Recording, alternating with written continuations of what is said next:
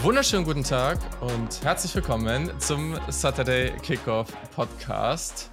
Es ist sehr, sehr ungewohnt aus mehreren Perspektiven, weil erstens gucken mich hier gerade mehrere Gesichter an. Yannick schmeißt sich mega weg, weil wir das erste Mal gefühlt in unserem Leben mit Video aufnehmen. Das machen andere Podcasts ja regelmäßig, aber wir nicht. Und Yannick findet es gerade anscheinend extrem lustig. Deswegen, hi Yannick, wie geht's dir? Mir geht's ganz wunderbar. Ich hab, äh, hatte heute frei, hatte einen guten Tag, beziehungsweise nur so halb frei. Der Brandschutz war da in der Bar. Das ist ja alles noch so ein bisschen auf äh, neu und wir müssen gucken, wo es hingeht. Ähm, aber ja, nee, mein Tag war gut. Ich hatte echt einen guten Tag. Ich war ein bisschen bummeln im City Park. Also du hast einen guten Tag gehabt. Also, ja, ja. Ja, ja. Ja? Mir geht's gut, okay. ich hatte einen guten Tag. Ja, ja okay. jetzt, äh, ich finde es auch super, also ich finde es auch lustig, hier so in, in, Ja. in Gesichter zu gucken und nicht nur in eins vor allem. Äh, Genau, das ist das andere. Ähm, es ist crazy, aber wir werden die beiden anderen Menschen, die in diesem Podcast sind, gleich genauer vorstellen. Denn wir haben es angekündigt, dass wir neue Co-Hosts suchen und aber auch nur diesen Schritt gehen, wenn das auch wirklich passt. Also das war ganz wichtig für uns. Und äh, wir hatten einige Bewerbungen, da möchten wir uns auch nochmal, wir haben den, den jeweiligen Bewerbern auch natürlich geschrieben und uns bedankt, aber auch an der Stelle wollen wir uns nochmal bedanken. Das waren richtig coole Bewerbungen, wir fanden es richtig cool von euch. Ähm, am Ende mussten wir uns dann natürlich irgendwie entscheiden und gucken, wer passt auch wirklich. Und da haben wir, glauben wir zumindest, äh, zwei Leute hier gefunden, die, die auf jeden Fall am Start sind, die wir aber auch tatsächlich schon ein bisschen länger kennen, die wir auf Twitter auch schon viel gesehen haben, wie sie mit einer oft sehr witzigen und sarkastischen Art unterwegs sind. Ähm, deswegen den beiden müsst ihr dann natürlich auch unbedingt folgen. Und äh, ich würde einfach mal sagen, dass wir die Vorstellung nacheinander machen. Wir haben uns auch ein paar Fragen überlegt. Ähm, und genau, deswegen bin ich jetzt äh, sehr gespannt, was ihr, was ihr uns so zu erzählen habt. Ich meine, wir wissen ja schon mehr, aber unsere HörerInnen wissen natürlich noch nicht so viel über euch. Deswegen fangen wir mal an. Der dritte Co-Host von diesem Podcast ist ja eigentlich egal, das soll jetzt hier nicht in irgendeine Reihenfolge zwischen uns sein, aber der erste, den wir hier vorstellen, ist Luca Oldenburg, der am Start ist. Und ähm, ja, Luca, ich, ich freue mich sehr oder wir freuen uns sehr, dass du dabei bist. Das ist echt richtig, richtig cool. Wir haben schon viel von dir auf Twitter die letzten Jahre verfolgt. Ähm, auch immer als jemand, der gefühlt in 700 Sportarten gleichzeitig sehr intensiv drin ist. Keine Ahnung, wie du das immer machst. Aber ja, stell dich doch mal kurz vor, erzähl mal ein bisschen so, was du so in deinem Leben treibst und wie du zum College Football und zur NFL Draft gekommen bist. Ja, äh, moin erstmal. Freut mich auch hier zu sein und ist auch ungewohnt, hier so mit Kamera das zu recorden. So, ich war auch schon bei ein, zwei Podcasts dabei, äh, auch bei euch auch schon mal. Und Yes. ist schon ein bisschen was anderes. Ähm, aber ja, also zu mir kurz. Ähm, ja, ich bin 18, habe jetzt letztes Jahr angefangen zu studieren. Ähm, genau. Ansonsten, ich spiele Handball noch aktiv. Ähm, Nice. Findet du ja bestimmt auch super, ja. Ähm, genau. Äh, ansonsten, was du mit dem Sport meintest, also wie gesagt, ich studiere auch Sportmanagement, daher kommt auch so ein bisschen Sportbegeisterung insgesamt so bei mir. Ähm, mittlerweile ist es ein bisschen weniger geworden, dass ich komplett alles versuche zu verfolgen, aber weil es ein bisschen mehr dann spezialisieren oder spezialisiere mich dann in manchen Fällen, aber ähm, ja, insgesamt ist es schon äh, ja, relativ viel, glaube ich. Ähm, ja, ansonsten bin ich zum, zum College Football gekommen. Ähm, das müsste so 2017, 18 rum gewesen sein, ähm, als Baker seine letzte Saison bei Oklahoma hatte. Äh, da gab es mal, meine ich, ich glaube, das war bei Sport 1 oder sowas, so Oklahoma Highlights. Ähm, und dann halt diese Lincoln Riley Offense und so ist natürlich dann als Neuling, sag ich mal, immer sehr ansprechend gewesen. Und da bin ich praktisch erst über Oklahoma halt ein bisschen reingekommen, habe da ein, zwei Spiele geschaut gehabt, mal was halt so auch äh, ganz gut verfügbar war zu gucken. Ähm, ja, und danach bin ich dann immer tiefer reingekommen. Muss sagen, NFL war ich, glaube ich, sogar bisschen früher drin, aber es war auch relativ gleichzeitig, weil ich meine, dass ich auch zum Draft ungefähr reingekommen bin bei der NFL zu dem Zeitpunkt, beziehungsweise kurz am Super Bowl halt. Ähm, und dann so ein bisschen der Übergang, sag ich mal, natürlich war und dann direkt so im College so ein bisschen interessiert habe, was für Spieler kommen da überhaupt hoch, wo kommen die her und sowas. Ähm, ja, genau, und dann bin ich halt immer reingekommen, College Football, habe dann letztes Jahr, Ende letzten Jahres auch einen eigenen Blog äh, gestartet. Ähm, The Runs Red, kleine Cross-Promo hier. Ähm, genau, und ja, Draft verfolge ich jetzt auch schon ein bisschen länger. Äh, ich glaube, das müsste jetzt dieses Jahr, nachdem ja der dritte gewesen sein, den ich bis intensiver verfolge, bis der zweite, ähm, den ich wirklich intensiver verfolge und zu den Prospects mhm. auch mich mehr beschäftige und sowas. Genau, ja. Sehr nice, sehr nice. Ja, äh, wenn du mich daran erinnerst, dann haben wir den, den Link zu deinem Blog natürlich auch in die Show Notes. Ähm. Ja, kein Stress. und ja, aber unbedingt ähm, die uns alle vier findet ihr natürlich auch mit unseren Twitter-Handles und so weiter dann in den Show Notes. Also ihr müsst natürlich dem Luca und dem anderen neuen Co-Host, den wir jetzt hier noch nicht spoilern, müsst ihr dann natürlich, müsst ihr natürlich auch folgen. So, also Luca, du hast schon gesagt, ähm, du bist Oklahoma-Fan. Ähm, da haben wir jetzt hier auch einen von am Start. Ich, das finde ich, das ist eine der coolsten Sachen, Yannick, dass wir jetzt hier so ein bisschen breiter gestreut sind, was die Fandom angeht und vielleicht auch ein paar coole Matchups dann mal in einem einen oder anderen Playoff oder sowas haben, wo wir uns ein bisschen betteln können. Aber da bist du mit West Virginia ein bisschen raus. Ja, ja noch, ne? Also wer weiß, ob nicht vielleicht irgendwann genau. Brown doch den, die Kurve bekommt. Ich glaube, da musst du nochmal zu Tennessee zurück. Also sonst da muss ich nochmal zu Tennessee schwer. zurückwechseln, das glaube ich auch. Ja, die haben ja, bei denen geht ja einiges im Moment im Recruiting. Und ähm, nee, aber unser zweiter neuer Co-Host. Nee, nee, nee, nee, nee, warte, warte, warte. Wir haben noch ein paar wichtige Fragen. Also eins nach dem anderen Ach, ich dachte, hier. die machen wir also, beide zusammen nachher. Okay. Die kriegt jeder von den beiden, aber jeder ah, hat hier okay. erstmal seinen großen Auftritt, so, ne? Das ist ja wichtig. also, Lieblingsteam haben wir abgeklärt. Das nächste, was natürlich auch sehr, jeder sehr entscheidend ist. Bühne. Ja, auf jeden Fall. Äh, was hier ganz wichtig ist, was ist so deine generelle Jersey-Philosophie? Ne? Also vielleicht als Erklärung, für mich ist es so, All Black ist eigentlich fast immer besser als fast alles andere. Auf jeden Fall meist besser als All White. Das ist so eine Philosophie, die ich verfolge. Und alle wissen ja, dass es ja ein sehr, sehr entscheidendes Thema ist. Also, äh, Luca, ich, ich habe euch natürlich auch nicht vorgewarnt. Also, ähm, aber trotzdem, das muss man hier am, muss man hier am Start haben. Also, ähm, zur Frage All White gegen All Black bin ich auch äh, sehr auf der Seite von All Black, muss ich sagen. Ähm, auch, äh, wenn es mal ein bisschen weht, auch die, die Iowa State äh, All Blacks zum Beispiel hier auch gegen Oklahoma, meine ich, getragen haben, waren schon ganz geil. Ähm, ansonsten bin ich tatsächlich auch so ein bisschen äh, farbenfroher, sag ich mal, unterwegs. Also ähm, von jetzt zum Beispiel, also die Oregon sind natürlich immer ganz nice. Ähm, was ich in den letzten Jahren ganz cool fand immer, waren die Ole Miss Baby Blue Uniforms. Ähm, die finde ich sehr, sehr geil.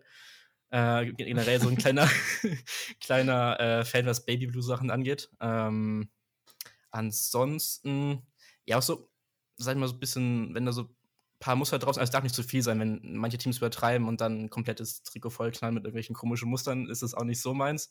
Aber so dezente Sachen, so an den Ärmeln zum Beispiel oder sowas, finde ich mal ganz geil. Ähm, ansonsten, ja, Helme finde ich äh, auch spannend, wenn sie da mal so historische Helme manche Unis mhm. haben. Ich hatte zum Beispiel auch letztens ähm, auf Twitter schon so ein Ding gesehen, wo ein Typ so Kansas-Helme gesammelt hatte, relativ viele. Ist natürlich schwierig so Kansas. Macht. Ja, genau, aber ähm, von, vom Ding her ähm, sind Helme auch immer schon ganz geil, wenn die halt cool sind. Ähm, ja, hm, soweit. Nice. Nice, das klingt auf jeden Fall gut. Ich, ich hatte gehofft, dass wir hier mal ein paar Menschen drin haben, die nicht alle potenziell die North Carolina Uniforms abfeiern, aber anscheinend äh, könnte schwierig werden. Nee, nee. Okay, dann äh, zwei Kurzfragen zum Abschluss. Äh, wie stehst du zu Ananas auf Pizza? Das ist absolutes No-Go und ich verurteile jeden, der das mag. Nicht oh. Jawohl, Sehr das gut. immer. So. Da haben wir das Battle, da haben wir das Battle. So, Luca ist schon mal gestrichen. Ähm, und äh, Müsli oder Milch als erstes in die Bowl? Müsli for the win. Zwei ja, von zwei verkackt. Zwei von zwei verkackt. Ja, nee, keine Ahnung, wenn, wenn, wenn, du, wenn du die Milch da erst reinmachst und dann so das Müsli rauf. Dann bleibt das doch fresh. Plätschert, plätschert oder so, ist doch scheiße. Keine Ahnung. Das genau mein Reden, Julian. Endlich Ach, sagst du mal jemand anderes. Ja, ich, ich stehe hier zu meiner Meinung. Ja, perfekt. Also, in diesem Sinne, Luca, herzlich willkommen bei uns im Podcast. Wir freuen uns danke, sehr, dass danke. du dabei bist. Ja, ich mich auch. Sehr schön. Cool. Dann äh, kommen wir zur nächsten Person, die gerade auch schon bei meinen Antworten ein bisschen verwirrt geguckt hat. Ähm, deswegen, ich habe ich hab das Gefühl, dass ich hier vielleicht bei ein paar Sachen so ein bisschen auf, äh, allein auf weiter Flur bin. Ähm, ja, wir sind am Start. Die Nummer 4, Kjell Effenberger, ist dabei und äh, ich, ich freue mich sehr, Kjell, dass du dabei bist. Ähm, haben wir ja schon davor auch ein bisschen geschrieben. Äh, dann natürlich eh, man, man hat schon viele von deinen Takes äh, unter deinem, äh, deinem, deinem wie, wie, nennt man das denn dann? Deinem Alternativnamen auf Twitter äh, von dir gelesen. Mein alter Und, Ego. Äh, in dein alter Ego, ja, genau so. Das Wort habe ich gesucht, siehst du? Die Wortfindungsstörungen sind wieder da.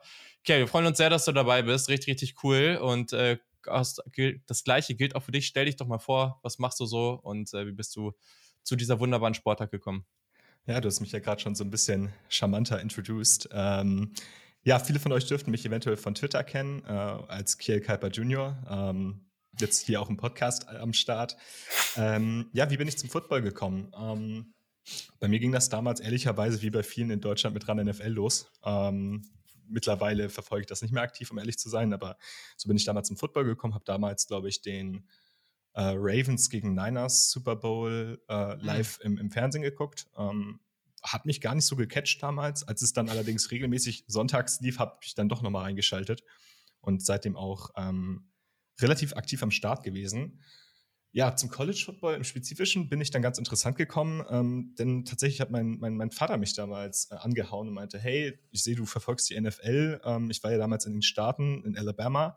Die haben ein ganz gutes Footballteam im College Football. Und du weißt, okay, gut, guckst du mal rein. Ganz gut. Ja, ja, der, der Mann, der Mann wusste nicht, wovon er spricht. Ähm, tatsächlich ist es dann so gewesen, dass ich auch die Saison ein bisschen aktiver verfolgt habe. Das war die zweite Saison von Jalen Hurts, die, ähm, an die sich Georgia-Fans wirklich äh, sehr gerne erinnern. Ähm, in der Tour, dann im Championship-Game nochmal das Ruder rumgerissen hat.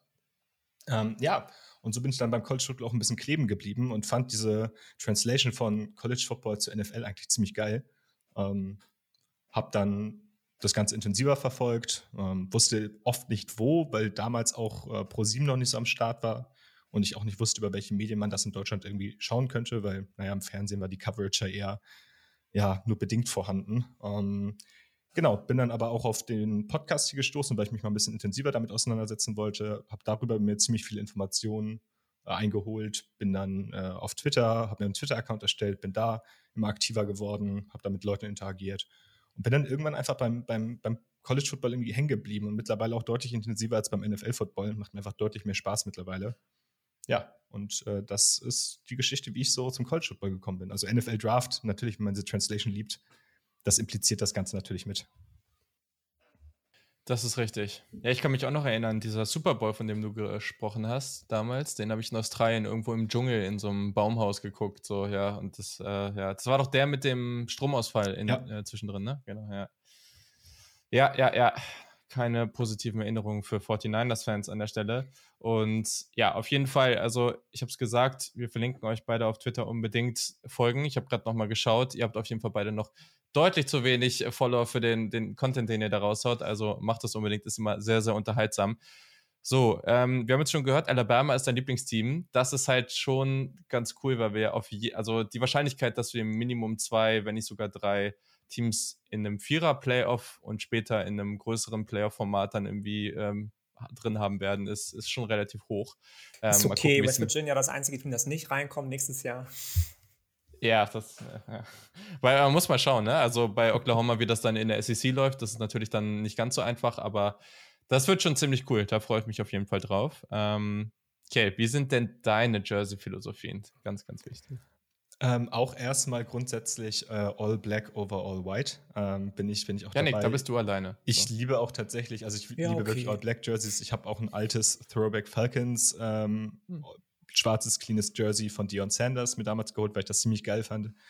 Ähm, grundsätzlich gilt, dass clean meistens besser ist, aber ich feiere eigentlich die Jerseys am meisten, die clean sind, aber so kleine Elemente haben, die sie nochmal so ein bisschen vom, vom Standard unterscheiden. Das ist so das, was ich am meisten feiere. Klar ist das, was Oregon da manchmal raus hat, auch ganz geil. So, stimmt schon. Aber grundsätzlich bin ich da eher bei der, bei der Clean-Philosophie. Und da ist dann auch tatsächlich egal, welche Farbe. Also klar, es gibt so ein paar Präferenzen, die man da hat. Ähm, grundsätzlich auch immer eher so matt über quietschig oder sowas. Also sowas zum Beispiel. Äh, auch bei, also gleiches gilt auch bei den, bei den Helmen. Ähm, aber das ist ein so Folgentitel, eindeutig. Matt über quietschig. Matt über quietschig, wundervoll. ähm, ja, also das ist, ich habe da keine klare Philosophie, aber es gibt da so ein paar Sachen, die, die gehen und manche, die, die eher nicht gehen. Das kommt dann aber wirklich immer aufs, aufs Jersey drauf an. Macht Sinn, macht Sinn. Ähm, ich hatte auch gerade noch irgendeine Frage dazu, aber sie will mir nicht mehr einfallen. Naja, so soll es sein. Das klingt auf jeden Fall gut. Bin sehr gespannt, was dann hier so die Vorlieben sein werden. Es wird ja auch noch ein Jersey of the Conference geben in dieser Folge. Ähm, es gibt nämlich gleich auch noch eine Conference Preview, falls ihr es äh, noch nicht mitbekommen habt. So, okay. Äh, bist du bei der Ananas und bei der Müsli- oder Milchfrage genauso wie Luca unterwegs oder gibt es da Differenzen? Also bei der Ananaspizza habe ich eine klare Philosophie. Ähm, ich finde es nicht schlimm, wenn Leute das mögen. Ich würde allerdings niemals eine Ananaspizza über einer normalen italienischen Pizza, also, also eigentlich über fast jede anderen Pizza wählen. Also es gibt einfach viel zu viele gute Alternativen, die einfach besser sind als eine Ananaspizza. Deswegen würde ich es einfach nicht auswählen. Also im Notfall, wenn das das Einzige wäre, was ich im Kühlschrank hätte, würde ich es essen. Aber ja, muss jetzt nicht sein. Also, also es gibt ja auch so richtig absurde Kombinationen da teilweise, ne? Also so diese Hotdog-Pizzen oder diese ganz komischen Dinge, die da teilweise gemacht werden, so, ne? Also das ist dann auch immer noch besser. Ja.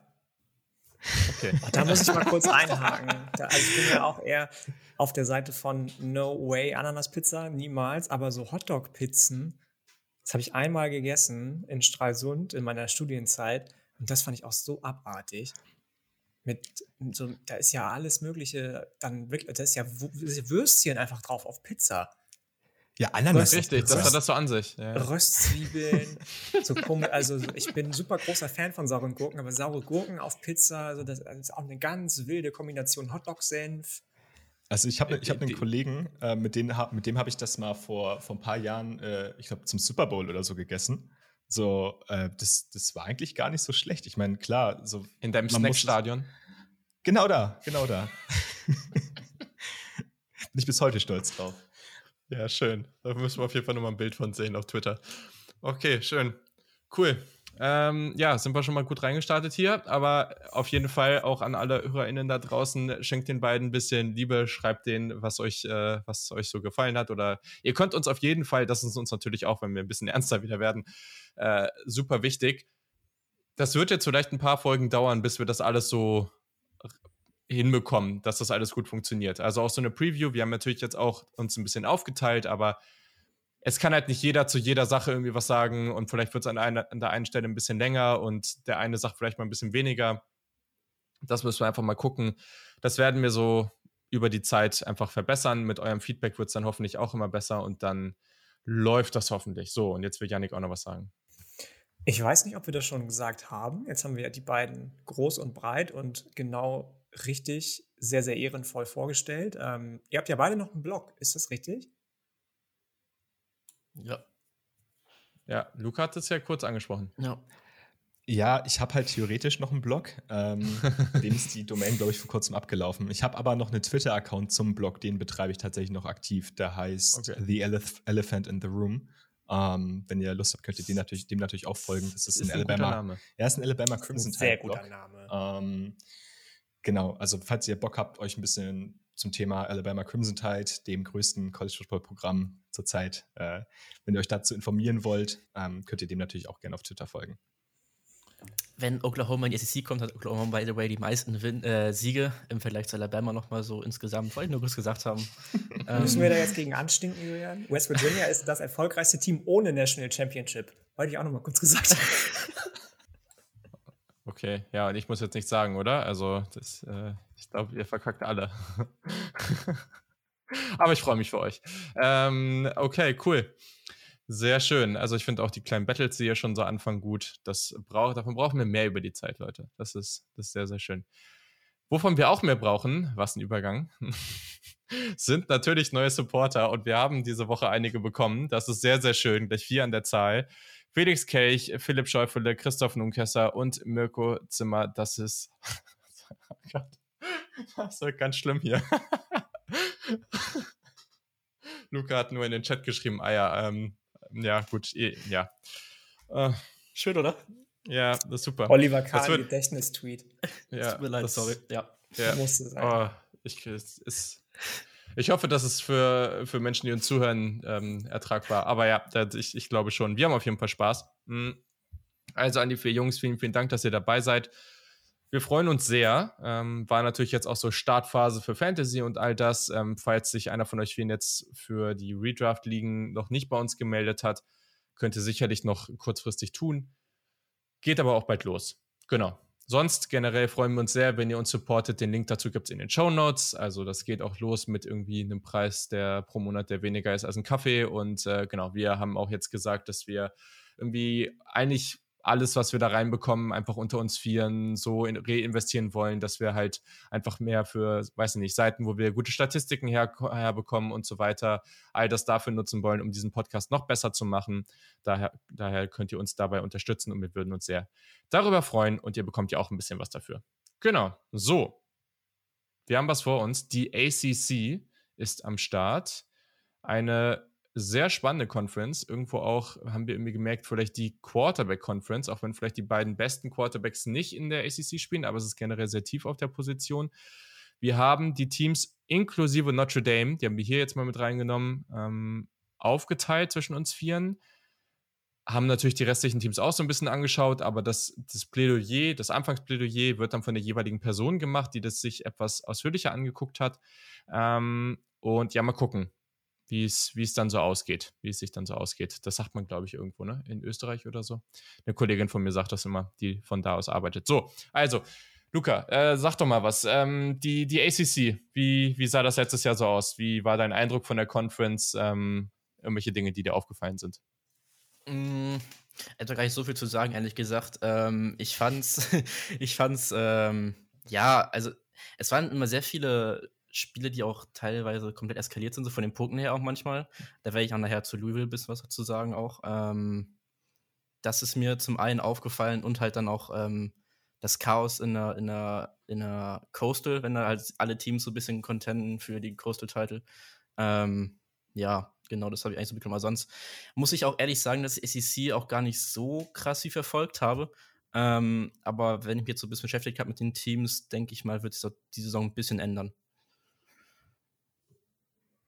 Yes, okay, wie siehst du das? Was, was dir aufgefallen ist aus dem letzten Jahr für unseren kurzen, schmerzlosen äh, Rückblick? Ja, ich fand es ganz interessant. Clemson galt ja vor der letzten Saison so als krasser Contender und im Endeffekt waren sie es überhaupt nicht. Hatten eine echt schwächelnde Saison, gerade offensiv. Ähm, dafür waren dann halt mit Wake Forest und Pitt zwei Teams, die so wirklich niemand auf dem Zettel hatte im, ja, im Championship äh, oder im Conference-Finale. Ähm, mir hat, also man muss ganz klar sagen, ich glaube, die Saison hatte in der ACC wirklich wenig, was man so Elite nennen kann. Das ist, glaube ich, so irgendwie das, das große, der große Tenor gewesen in der Saison. Große Programme, die wieder mal hinter ihren Erwartungen geblieben sind, beispielsweise FSU. Und irgendwie hatten wir ja auch alle UNC mit Sam Howell ziemlich weit oben auf dem Zettel und auch das ja. ist irgendwie nicht so gelaufen, wie man sich das vorgestellt hat. Äh, es war also irgendwie eine Saison voller Überraschung. Das trifft ganz gut, ja gerade, also North Carolina haben wir ja letztes Jahr in der Preseason auch ziemlich abgefeiert, ähm, hat so gar nicht hingehauen, genauso wie Clemson und DJU, der letztes Jahr, also vorletztes Jahr, da ja noch gegen, boah, war es gegen Notre Dame? Glaube ja, ne? Äh, ja, wo er dieses ja. brutale Spiel hatte, äh, sehr abgefeiert. Das war natürlich krass, aber gleichzeitig hat man dadurch dann natürlich eben auch eine Überraschung ähm, mit Pitt diesen, diesen Champion gehabt, mit dem, glaube ich, vorher so niemand gerechnet hat, Yannick. Ähm, das war natürlich dann schon auch irgendwie eine ganz coole Story. Ja, auf jeden Fall. Also nochmal kurz zu UNC. Ich weiß gar nicht. Ich glaube, ich habe damals letztes Jahr nur gesagt, dass sie 11 und 1 gehen und gegen Notre Dame verlieren im letzten Spiel, um nicht mhm. irgendwie mhm. als völlige Aroma durchzugehen für, für das Team. Und dann am Ende standen sie ja bei 6-6, war das, glaube ich. Also völlig, völlig unter ferner liefen. Da lief nicht wirklich viel zusammen.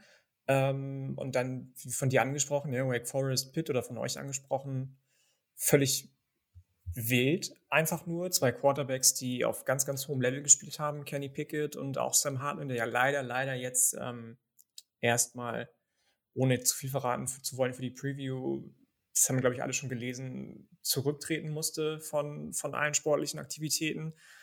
Ähm, und ansonsten hat das Luca auch schon gesagt und Kiel auch viele, viele Teams, von denen du dachtest, hä, was ist denn da los schon wieder? Ja, also wild.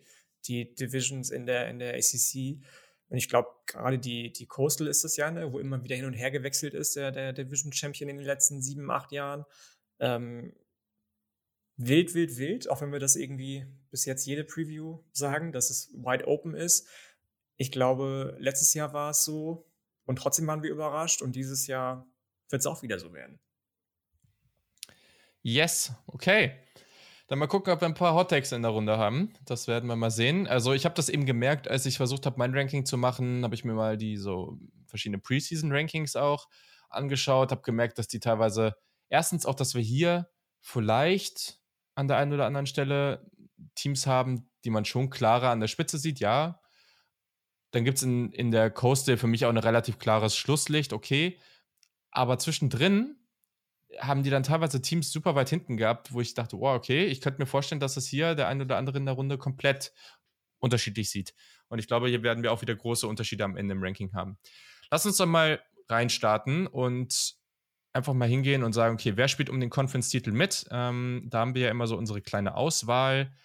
Und ich habe da auf jeden Fall und würde damit das Wort an Kiel geben, es sei denn, er sieht das nicht so, aber eigentlich müssen wir hier eigentlich müssen wir hier immer alle Teams durchgehen, die wir hier einfach, die irgendjemand von uns auf dem Zettel hat für diese Rubrik. Ich habe da schon Clemson drinstehen ähm, und ich bin da auch nicht der Einzige. Die sind ja auch in den Preseason-Rankings sehr weit oben. Und ja, deswegen bin ich mal gespannt, was Kiel uns so zu den Clemson Tigers zu erzählen hat, die ja äh, einigen, einiges an Umbruch erleben durften. Nee, ich gehe da vollkommen mit. Also für mich ist Clemson auch äh, einer der klaren Favoriten in der ACC. Ähm, da gab es zwar einen internen Umbruch, beide Koordinatorposten wurden äh, neu besetzt mit Brandon Streeter als OC, der vorher Passing Game Coordinator war, und äh, Wes Goodwin ähm, als DC, der Brent Venables ersetzt. Ähm, das sind beides wieder interne Hires gewesen, wundert einen bei Clemson nicht so wirklich. Ähm, sollte sich wahrscheinlich nicht viel verändern, äh, was, so, was so schematische Sachen angeht, denke ich auf jeden Fall mal. Wenn man aufs Spielerische guckt, äh, muss man natürlich als erstes über diese Defense sprechen, gerade über die Front Seven. Ich denke mal, das ist, äh, da sind wir uns alle einig, das ist eine der besten, wenn nicht sogar die beste Front Seven des Landes. Man hat damit Miles Murphy, Brian Brzee, zwei Draft Prospects fürs kommende Jahr, die unfassbar talentiert sind. Ähm, Xavier Thomas fehlt zwar in der Line für die ersten paar Spiele, aber auch der kommt irgendwann wird, oder wird wahrscheinlich irgendwann wieder zurückkommen. Dahinter hat man unter anderem mit Trenton Simpson einen sehr, sehr guten Linebacker, wie ich finde. Über den habt ihr ja auch schon gesprochen. Mhm, was ein bisschen interessanter wird, sind dann halt die Defensive Backs. Da verliert man halt Andrew Booth Jr. und Mario Goodrich ähm, in den Draft, beziehungsweise in die NFL. Ähm, ist die Frage, wie, wie gut man das ersetzen kann. Äh, man hat mit Andrew Mukuba einen relativ talentierten Sophomore-Safety, der äh, als Freshman schon sehr, sehr gut gespielt hat. Ähm, sollte aber eine eigentlich ziemlich stabile Unit sein. Also die haben letztes Jahr sehr, sehr wenig zugelassen und sollten das auch in der kommenden Saison wieder tun das große Sorgenkind der letzten Saison war bei Clemson halt die Offense. Und da steht und fällt alles irgendwie mit DJU, äh, DJU Yangalele, ähm, um ihn mal auszusprechen. Mm, der sollte, der sollte hoffentlich eine bessere Saison spielen, er sollte hoffentlich weniger statisch spielen. Was man aus dem Training Camp so ein bisschen gehört hat, ist, dass er, äh, dass man seine, seine Mobilität ein bisschen mehr ausnutzen möchte, was gar nicht heißt, dass man ihn unbedingt mehr ins Laufspiel oder so integriert, aber mehr mit Rollouts und so weiter arbeiten möchte. Sein großes Problem bisher war halt auch unter anderem, dass er sehr inakkurat war. Da muss er auf jeden Fall zulegen. Ähm, das sah jetzt im Spring Game alles noch nicht so äh, vielversprechend aus. Da wurde der Freshman Quarterback Kate Klapnick auch schon äh, ein bisschen her herbeigerufen und es hieß, na, vielleicht sollte man den mal starten lassen innerhalb der Saison. Aber aktuell klingt es alles so, als wäre DJU gesetzt. Also es war auch so das, was man so durchgehört hat. Mm, man hat aber noch andere interessante Spieler in der Offense. Äh, man hat mit Will Shipley einen wirklich interessanten Running Back, der kommt erst in zwei Jahren wahrscheinlich in Draft. Ähm, der wurde am letzten, wurde in der letzten Saison am Anfang gar nicht so viel gefüttert, ist dann aber immer besser in die Saison gekommen und wenn man mit ihm, ja, oder wenn man ihn gefüttert hat, dann lief es auch gut, wortwörtlich. Der muss halt hinter einer O-Line laufen, die bei Clemson ja irgendwie seit Jahren immer so ein bisschen inkonstant ist. Die ist zwar relativ gut im, in, in, im Run-Blocking, aber in Pass-Pro relativ unsicher. Und Mhm. Dann kommt halt noch dazu, dass du irgendwie Receiver hast, die das große Fragezeichen sind bei Clemson. Die hatten letztes Jahr keinen wirklichen Receiver, der rausgestochen ist, kein einziger Receiver mit mehr als 600 Yards. Das muss natürlich besser sein, wenn man irgendwie eine anständige Offense aufs Feld bringen möchte. Äh, da kannst du so eine gute Defense haben, wie du möchtest. Ähm, ja, wird schwer, das Ganze zu kompensieren, wenn die Offense einfach kein Passspiel hat. Ähm, ich erwarte einfach bei Clemson in der kommenden Saison, dass entweder irgendein Receiver absteppt oder dass man einfach viel mehr über das Laufspiel gehen wird.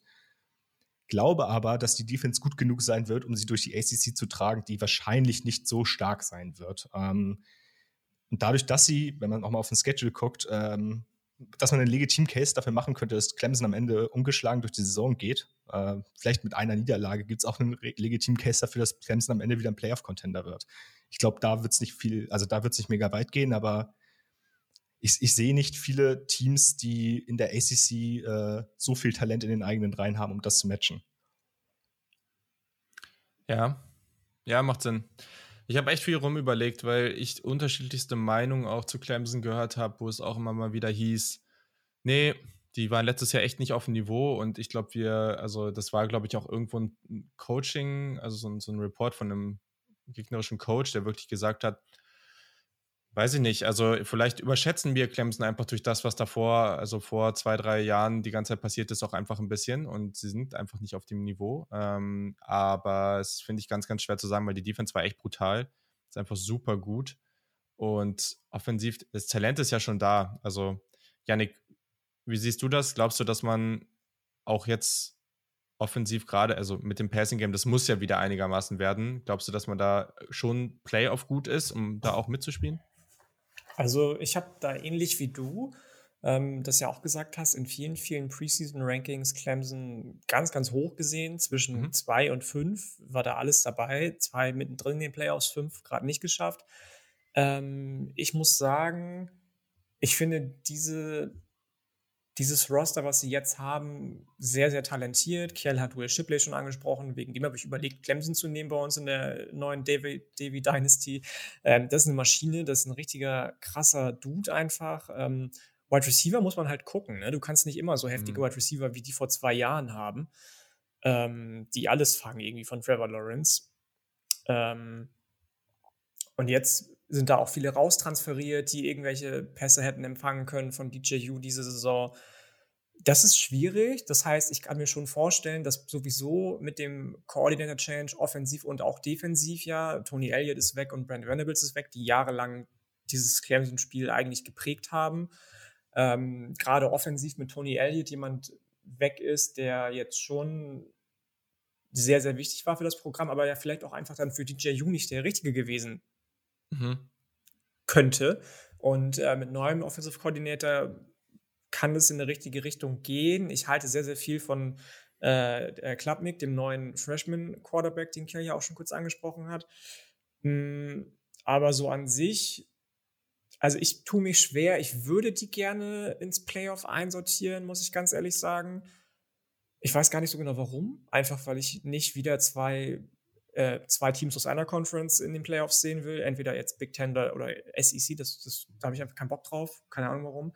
Ähm, aber ich, ich tue mich da schwer, muss ich sagen. Die, die Defensive Front, habt ihr schon angesprochen, habe ich auch schon gerade geschrieben bei uns in den Chat. Miles Murphy ist einfach eine Maschine. Brian Brzee musst du auch auf dem Schirm haben. Trenton Simpson haben wir auch schon angesprochen, den Linebacker. Da laufen schon krasse Leute rum, so, ne, bei Clemson, aber ich tue mich schwer die wirklich äh, ins Playoff-Contention-Game mit einzubeziehen, muss ich sagen. Also ich will sie nicht gerne gut sehen. Da haben wir schon mal einen Unterschied. ja, ich will sie nicht ah. gut sehen, weil ich sie feiere, aber ich will sie gut sehen, weil ich einfach andere Pro Programme aus anderen Conferences, wir haben ja schon über die Pac-12 gesprochen zum Beispiel, wir sprechen auch über die, die Big 12, da bin ich mir noch unsicher, aber ich sehe einfach auch keine anderen Programme auf einem Level, die da irgendwie mit reinrutschen könnten. Und dann naja. wäre das nächste Clemson irgendwie, zumindest vom Namen her. Und das sehe ich aber auch nicht. Naja, du musst ja erstmal die ACC ziemlich erfolgreich gestalten und dann kommst du ja vielleicht nicht äh, eben, Und da, eben. Und da sehe ich halt auch schon. Gibt es vielleicht Kandidaten. Genau. Aber Clemson sehe ich da halt nicht. Luca, hast du stark abweichende Meinung oder? Mm, nicht wirklich. Also ich gehe den Vibe hier so ein bisschen mit, dass ich auch noch nicht komplett überzeugt von Clemson bin. Ähm, vor allem mit DJU ist halt so die Sache, wie er sich macht. Ich glaube, da hängt halt wirklich sehr viel von ab. Ähm, ja, ich habe mir auch aufgeschrieben, Wide Receiver Tiefe, so der Wide Receiver Room ist nach äh, Joseph Ngata nicht wirklich, nicht wirklich so gut. Ähm, und auch, dass Tony Elliott weggeht, ich werde dann nachher über Virginia noch zum Beispiel noch sprechen. Ähm, hat, glaube ich, auch nicht zu unterschätzenden äh, Einfluss darauf, wie Clemson jetzt spielen wird diese Saison so. Ähm, ich sehe sie momentan auch so um die Playoff-Contention mitspielen noch, ja, aber es könnte auch dann irgendwie, je nachdem, wie gut man halt durch die ACC kommt, ähm, wenn man eine Niederlage holt gegen, sag ich mal, NC State oder Miami, also gegen Top-Team der ACC, ähm, könnte es vielleicht noch reichen, wenn es relativ früh ist. Ich weiß gar nicht, den Schedule jetzt gerade von Clemson, wen sie da so früh spielen. Ähm, also könnte es halt noch reichen, wenn sie früh in die Lage holen, aber sonst äh, sehe ich das eigentlich, da müssten die eigentlich schon ungeschlagen durchkommen dann durch die ACC. Mhm. Okay, ja, sogar ein bisschen Zweifel hier an den Clemson Tigers. Mal gucken. Also es heißt eigentlich essentiell, dass sie National Champion werden und DJU wird Heisman-Kandidat oder wird Heisman. Ähm, so kritisch, wie wir hier waren. Nee, ähm, es, der Kiel hat sogar zwei Teams hier, ähm, die, die ich relativ gut sehe. Ähm, aber gehen wir doch erstmal zu den Teams von Luca. Ähm, hast du, also du hast jetzt hier Louisville, Pittsburgh, Virginia und Duke. Ähm, hast du da ein Team dabei, was du auch wirklich als so ein Anwärter für die oder ja, in der Contention um die ACC siehst? Mm, also ich, ist halt schwierig, so Pitt direkt rauszurichten, weil die dann letztes Jahr gewonnen haben, aber ähm, Pitt sehe ich, glaube ich, nicht direkt als Favorit mit. Ähm, als Außenseiter Longshot wirklich sehr, Longshot würde ich noch Louisville halt sehen, so. Ähm, aber da hängt halt sehr viel von Cunningham ab. Ich weiß nicht, welchem Team ich jetzt anfangen soll. Ich würde sonst erstmal Louisville oder ist jetzt, also wenn du jetzt eins siehst als, äh, als, ähm, als wirklich Contender, wenn du die, da keinen siehst, dann haben wir schlecht aufgeteilt und ähm, machen erstmal mit einem anderen Team weiter. Also, dann würde ich doch nochmal äh, über Pitt reden. Ähm, ja, wollte ja. ich gerade sagen. Ich, ja. Also, ja, so ist ja generell, stimmt. Wir müssen ja eh generell gucken, weil ähm, ich habe auch noch ein Team hier bei dir, deswegen musst du eh über mehrere Teams reden. Ähm, Yannick hat Pitt also auch in der Spitzengruppe. Ja, ja. Okay. Ja, Luca, dann hau mal raus. Was gibt's zu Pittsburgh? Ja, äh, die Pittsburgh Panthers, wie sie hier voll heißen, äh, haben letztes Jahr die ACC gewonnen. Eine überrasch überraschende Leistung, sag ich mal. Ähm, Kenny Pickett äh, hat gefühlt alles zerstört, was man zerstören kann in der ACC. Ähm, das war einfach eine sehr, sehr überragende Saison von Pitt, wo ich mir auch sehr sicher bin, dass die jetzt nicht nochmal noch mal kommen wird äh, innerhalb von zwei Jahren, weil es halt letzte Saison sind sie 11-3 gegangen. Das waren die meisten Siege äh, von Pitt in den letzten 40 Jahren. Es sollte schon so zeigen, wo das Programm normalerweise eher hingehört, also nicht jetzt in die komplette ACC-Spitze. Ähm, ja, haben dann direkt auch in der Offseason Pat Naduzis Vertrag verlängert bis 2030, was ja auch so ein bisschen zeigt, dass sie jetzt auch wirklich äh, Vertrauen in ihn haben, dass er das weiter, ähm, weiter anführen kann, äh, die Panthers. Genau, an, ansonsten muss man was sagen zur letzten Saison, dass sie eine der besten Scoring Offenses der, äh, ja, des ganzen College Footballs hatten. Nummer drei Scoring Offense hatte ich mir jetzt hier aufgeschrieben und die acht beste Passing Offense. Äh, heißt, er war, das Passing Game von Pittsburgh war, war echt sehr, sehr gut. Natürlich durch Kenny Pickett halt bedingt, aber dann auch ähm, Jordan Addison, den wie heißt der Award? Scheiße. Ähm, bester Right Receiver. Biletnikov. Biletnikov. Biletnikov. Oh Gott, ja. ähm, Biletnikov Award gewonnen hat. Ähm, der ist jetzt zu UC äh, getransfert, zu Lincoln Riley. Mm, auch wenn ich den Namen nicht so gerne ausspreche, aber ich mach's jetzt einfach mal. ähm, ja, ansonsten Abgänge Pickett in die NFL tut natürlich weh. Ähm, dann hat man noch Linebacker Camp Wright verloren ähm, einer defensiven Stützen des Teams, sag ich mal, der ist zu Washington gegangen jetzt. Ähm, ja, dann tut halt noch weh. Also, man hat halt einen neuen Offensive Coordinator jetzt bekommen mit Frank Cignetti. Ähm, da halt der, der alte, äh, ich habe den Namen aufgeschrieben. Gott. Ähm, auf jeden Fall haben die jetzt einen neuen Offensive Coordinator bekommen, ähm, der eher ein bisschen konservativen Playcall äh, verfolgt. Da bin ich auch gespannt, wie das äh, aussieht. Ach, genau, habe ich doch aufgeschrieben. Mark Whipple ist zu Nebraska gegangen, das war der alte Offensive Coordinator. Ähm, bin ich auch gespannt, wie das dann schematisch aussieht. Ähm, ja, ansonsten, Trends im Channel-Portal ist ein bisschen aktiv gewesen, auch notgedrungen, äh, weil halt Kenny Pickett weggebrochen ist, braucht schon mal einen neuen QB, hat man sich äh, Keaton Slowes von USC geholt, der wahrscheinlich stand jetzt auch der Starter erstmal sein wird bei Pittsburgh. Ähm, ansonsten war man jetzt nicht so aktiv und hat noch Linebacker Shane Simon von äh, Notre Dame geholt. War mal ein Vierter Recruit, hat jetzt aber seit 2018 nicht mehr wirklich gespielt, äh, war verletzt auch und so, also muss man mal schauen. Ähm, ja, also die Key Player für die nächste Saison sollten vor allem mehr auf der defensive Seite sein, sein tatsächlich. Ähm, man hat mit Kalijah Cansey einen Defensive Liner, der letzte Saison 13 TFLs und 7 Sacks hatte. Ähm, war so ein bisschen der Anker in der Defensive Line.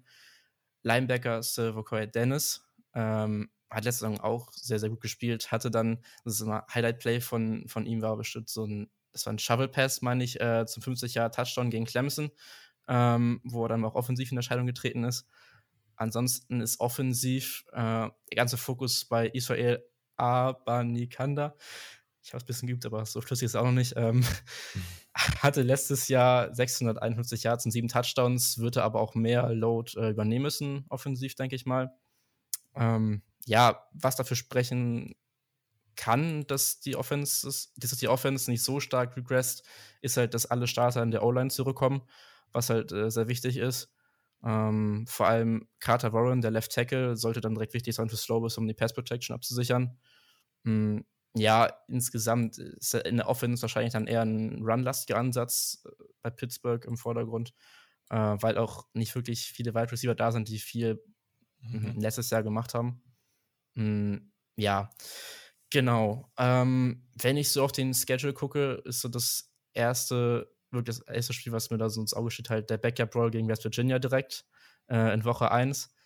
Äh, ist natürlich direkt ein, eine Rivalry zum Anfang, die seit 2000 2011 nicht mehr ausgetragen wurde und 2008 auch letztes Mal gewonnen wurde gegen West Virginia. Ähm, von daher denke ich, wird man da direkt voll motiviert und voller, ähm, ja, voller Vorbereitung gut reinkommen müssen. Ähm, und dann geht auch direkt weiter gegen Tennessee, ist auch ein schweres Spiel. Also ich denke mal, nach den ersten beiden Spielen könnte man schon ganz gut sehen, wo Pittsburgh äh, hingeht die Saison. Mm, ja, also ich sehe Pittsburgh, wie gesagt, ich hatte das eben ja kurz schon erwähnt, nicht jetzt in, in dem Top-Favoritenkreis, aber schon im Erweiterten, würde ich sagen. Man muss halt offensiv eine Regression erwarten. Ähm, denke mal, das absolute Mindestziel ist halt ein Bowl, aber das halte ich schon für sehr realistisch eigentlich. Ähm, rechne momentan so mit acht bis zehn Siegen circa. Kommt halt ein bisschen drauf an, wie man auch reinstartet, dann halt gegen Tennessee und West Virginia. Mm, die Coastal ist halt insgesamt immer relativ offen gewesen, auch historisch so. Deswegen weiß ich nicht, ob, ob ähm, Pittsburgh da jetzt so viel Probleme kommen sollte in der Coast. Also es gibt noch ein anderes Team, da werden wir bestimmt noch drüber reden. Ähm, aber insgesamt würde ich Pitt schon zu den Top 2, 3 Teams in der äh, Coastal sehen. Yannick, du hast eben auch laut geschrien und gesagt, du findest die gut. Ähm, was hast du noch hinzuzufügen oder was ist so der Hauptgrund dafür für dich, dass die auch da oben in die Gruppe gehören? Mm, das ist natürlich ein harter Verlust, wenn man sich erstmal Pitt anguckt und überlegt, okay, Kenny Pickett ist nicht mehr da, der Quarterback, der dich letztes Jahr ja auch zum Bowl-Sieg äh, geworfen hat. Und Jordan Addison ist nicht mehr da nach so einer kleinen Odyssee, wo er jetzt hintransfert eigentlich. Das war ja, er war ja auch bei, weiß ich gar nicht, wo der überall im Gespräch war, bei Miami auch im Gespräch, über die wir auch noch reden heute, bevor er zu USC gegangen ist. Ähm, aber ansonsten hast du alles wiederbekommen eigentlich. Die komplette Offensive Line ist zurück. Israel Abanikanda hat äh, Luca jetzt schon angesprochen. Die Defensive ist super dominant rund um Kalaja Kensey. Du hast dann so ähm, sehr, sehr erfahrene Defensive Backs mit Desmond Alexander und Habakkuk Albonado und ich weiß gar nicht, was der ist, ob der Hybrid-Linebacker ist oder Edge Rusher oder irgendwie Safety, keine Ahnung. Irgendwie spielt der alles gefühlt. Ähm, bekommst mit Keaton Slovis definitiv keinen schlechten Quarterback, auch wenn er verletzt war, ähm, eine Zeit lang. Ich finde den echt nicht so übel, muss ich ganz ehrlich sagen. Und was dazu kommt, dann einen neuen Offensive Coordinator, den Luca schon angesprochen hat, der die letzten beiden Jahre Phil Jokovic gecoacht hat, von dem wir auch viel halten, ich zumindest. Und ähm, mit äh, Kunata Mumfield von Akron. Ja, die sind jetzt kein Powerhouse irgendwie, aber ein Receiver, der immerhin von The Athletic ins All-Freshman-Team gewählt wurde. Vielleicht ja als Ersatz für Jordan Addison. Also ich muss schon sagen, ich sehe da jetzt nicht viel, ne, klar, auf einer wichtigen Position, der wichtigsten Position, haben wir schon drüber aufgesprochen, der Quarterback ist das nun mal, hast du wen Neues, aber das haben halt viele Teams, so gerade in der Conference. Und ähm, deswegen sehe ich eigentlich die Panthers gut gerüstet, um wieder zu contenten für den ACC-Titel. Ja, ich habe ich hab gerade gesehen, ist ganz nice. Äh, für ein Team, was wir später vielleicht auch noch besprechen, wurde vor zur Sekunde der Starting Quarterback ernannt äh, in, aus der ACC. Das ist auf jeden Fall ganz praktisch. Ich glaube, ähm, ich weiß, okay, äh, du auch schon gesehen. Okay, äh, was, was hast du noch äh, zu den Panthers? Ja, ich finde es halt einfach interessant, dass wir Keaton Slovis scheinbar als soliden Starting Quarterback ab tun, beziehungsweise dass das hier so der, der Konsens ist, weil ich bin von Keaton Slovis überhaupt nicht überzeugt. Also bei USC schon nicht überzeugt gewesen. Und das ist halt für mich so ein bisschen das Problem, was ich dieses Jahr mit Pitt habe. Du verlierst mit Jordan Addison so mit Abstand den besten Receiver des Teams. Ähm, hast dann mit Kenny Pickett einen durchaus guten, vielleicht nicht für die NFL, aber auf jeden Fall für, äh, für, fürs College einen echt, echt starken Quarterback, der, der, der, der das Team verlässt. Und er setzt ihn halt mit Keaton Slovis, bei dem ich einfach mal eine Case dafür machen würde, dass der nicht so stark ist, wie er jetzt gerade ähm, benannt wurde. Und dann fällt für mich auch irgendwie so ein bisschen die Offense von Pitt. Ähm, vielleicht, nicht, vielleicht nicht stark, vielleicht äh, wird es nur, nur, eine leichte Regression, aber für mich ist die Regression stark genug, als dass ich eventuell bei, bei Pitt ähm, ein bisschen, bisschen pessimistischer bin als der Rest der, der Truppe. Ja, verstehe ich. Ähm, als jemand, der, der, der live im Stadion war, als Keaton Slovis seine ersten äh, Snaps gespielt hat, muss ich vielleicht verteidigen. Nein, aber es kommt halt drauf an, wo man jetzt hier die Baseline zieht. Das finde ich, finde ich auch, ne? Also ich, ich verstehe deinen Punkt. Aber gleichzeitig würde ich halt auch sagen, diesen Standard, den Pitt jetzt letztes Jahr und den Pickett letztes Jahr angesetzt hat, das ist ja, also ist das der Standard, an dem wir sie jetzt messen? Weiß ich nicht. Also ich zumindest nicht. Und dann ist Slovis halt schon okay, ne? Also ähm, das ist schon, weiß ich nicht. Ich finde den okay, also der ist solide. Und der hat natürlich nicht diese Mobilität und nicht dieses, ähm, Backyard, weiß ich nicht, Baller-Ding, was, was, ähm, was Pickett da viel mitgebracht hat. Ähm, aber es wird ihnen schon eine solide Baseline geben. Ist halt die Frage, was die Ansprüche sind. Also ich glaube, klar, wenn man jetzt hingeht und sagt, die Anspruch ist, dass wir eigentlich wieder dahin kommen, äh, als Pittsburgh da die Championship zu gewinnen in der ACC, ja, okay, dann ist, reicht es nicht. Wenn du aber sagst, du willst irgendwie einigermaßen solide da mitspielen und deine sieben bis neun Siege vielleicht holen, dann glaube ich schon, dass es damit möglich ist. Ja, würde ich auch mitgehen. Also ich muss auch sagen, der ist, der ist nicht, also ich finde den wirklich nicht schlecht. Und was ich eigentlich sagen wollte, ähm, ist, dass ich auch immer über Kenny Pickett gedacht habe, der ist ja allerhöchstens solide, bis dann eben die letzte Saison gekommen ist. So, und wer weiß nicht, ob vielleicht, das ist bei vielen Spielern, gerade ja Quarterbacks als sehr, sehr sensibles, ähm, sensible Vertreter ihrer Zunft, äh, manchmal ja auch einfach ein Ding von der Umgebung. So, und ähm, ich meine, guckt euch Joe Burrow an, der bei Ohio State ja leider so gar nichts auf die Reihe bekommen hat. Nee, er hat auch, auch weil die gespielt. Konkurrenz, ja, ja, auch weil die Konkurrenz natürlich da war, aber es hat ja einen Grund gehabt, dass er dann getransfert ist und nicht gesagt hat, ich sitze das jetzt aus und warte auf meine Chance. So, und ähm, dann eben zu LSU gegangen ist und dann National Champion geworden ist. Ich möchte nicht sagen, dass Keaton Slovis jetzt mit Pitt National Champion wird, aber ich glaube, wie gesagt, ich bin auch großer, großer Fan von Frank Ginetti, der für Djokovic wieder on track bekommen hat, beziehungsweise überhaupt on track bekommen hat, ähm, dass da was gehen kann für Slovis bei Pitt. Okay, ja, dann haben wir doch hier ein paar unterschiedliche Meinungen, aber ähm, sehen nachher natürlich noch in den Rankings, wo wir sie dann, wo wir die Pittsburgh Panthers dann wirklich haben. So, jetzt muss ich mal kurz gucken. Ähm, ich habe tatsächlich noch ein Team von Luca in diesem Bereich, äh, den ich da so in meiner Top 4 äh, ranken würde.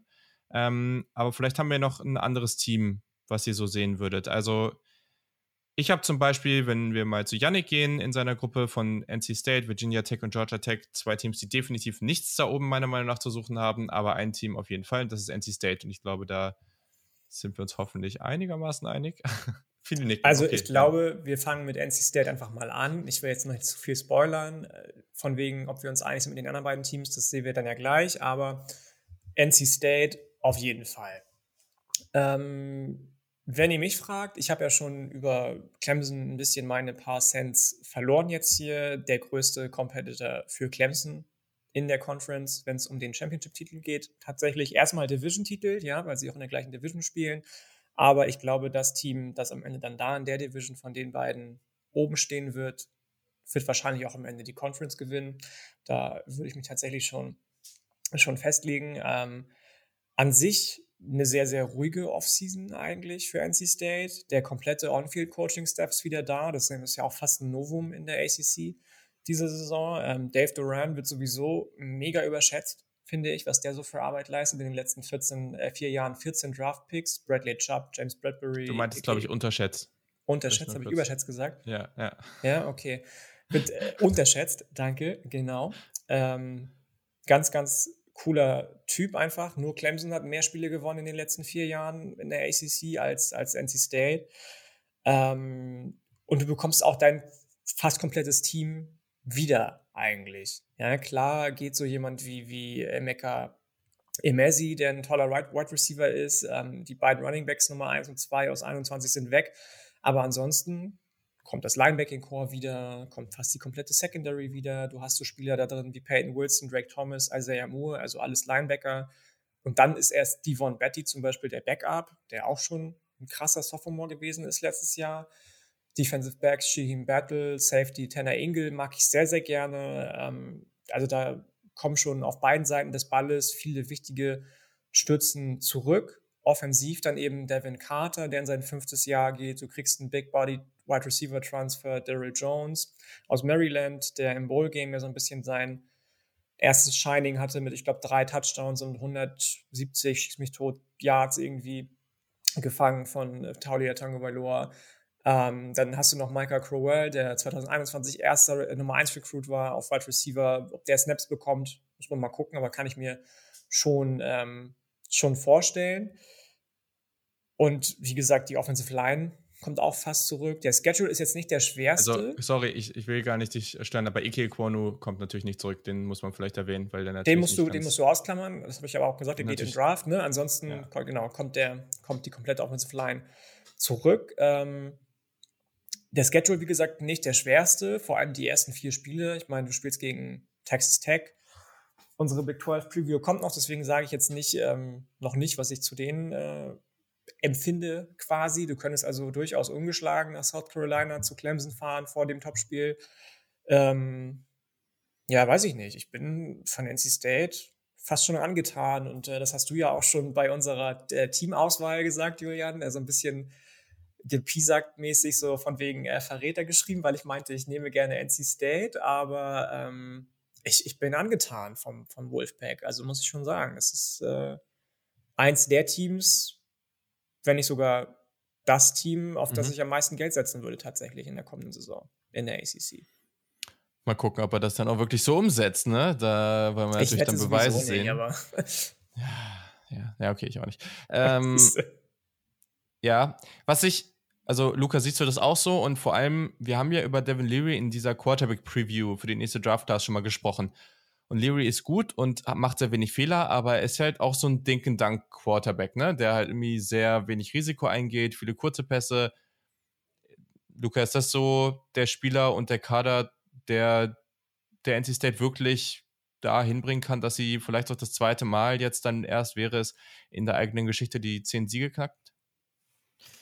Ähm, ja, ist schwierig zu sagen. Also Devin Leary, genau, hat es ja gerade schon kurz angerissen, ist halt jetzt nicht der absolut krasse Highlight-Player, der jedes Spiel so viele Highlight-Würfe raushaut.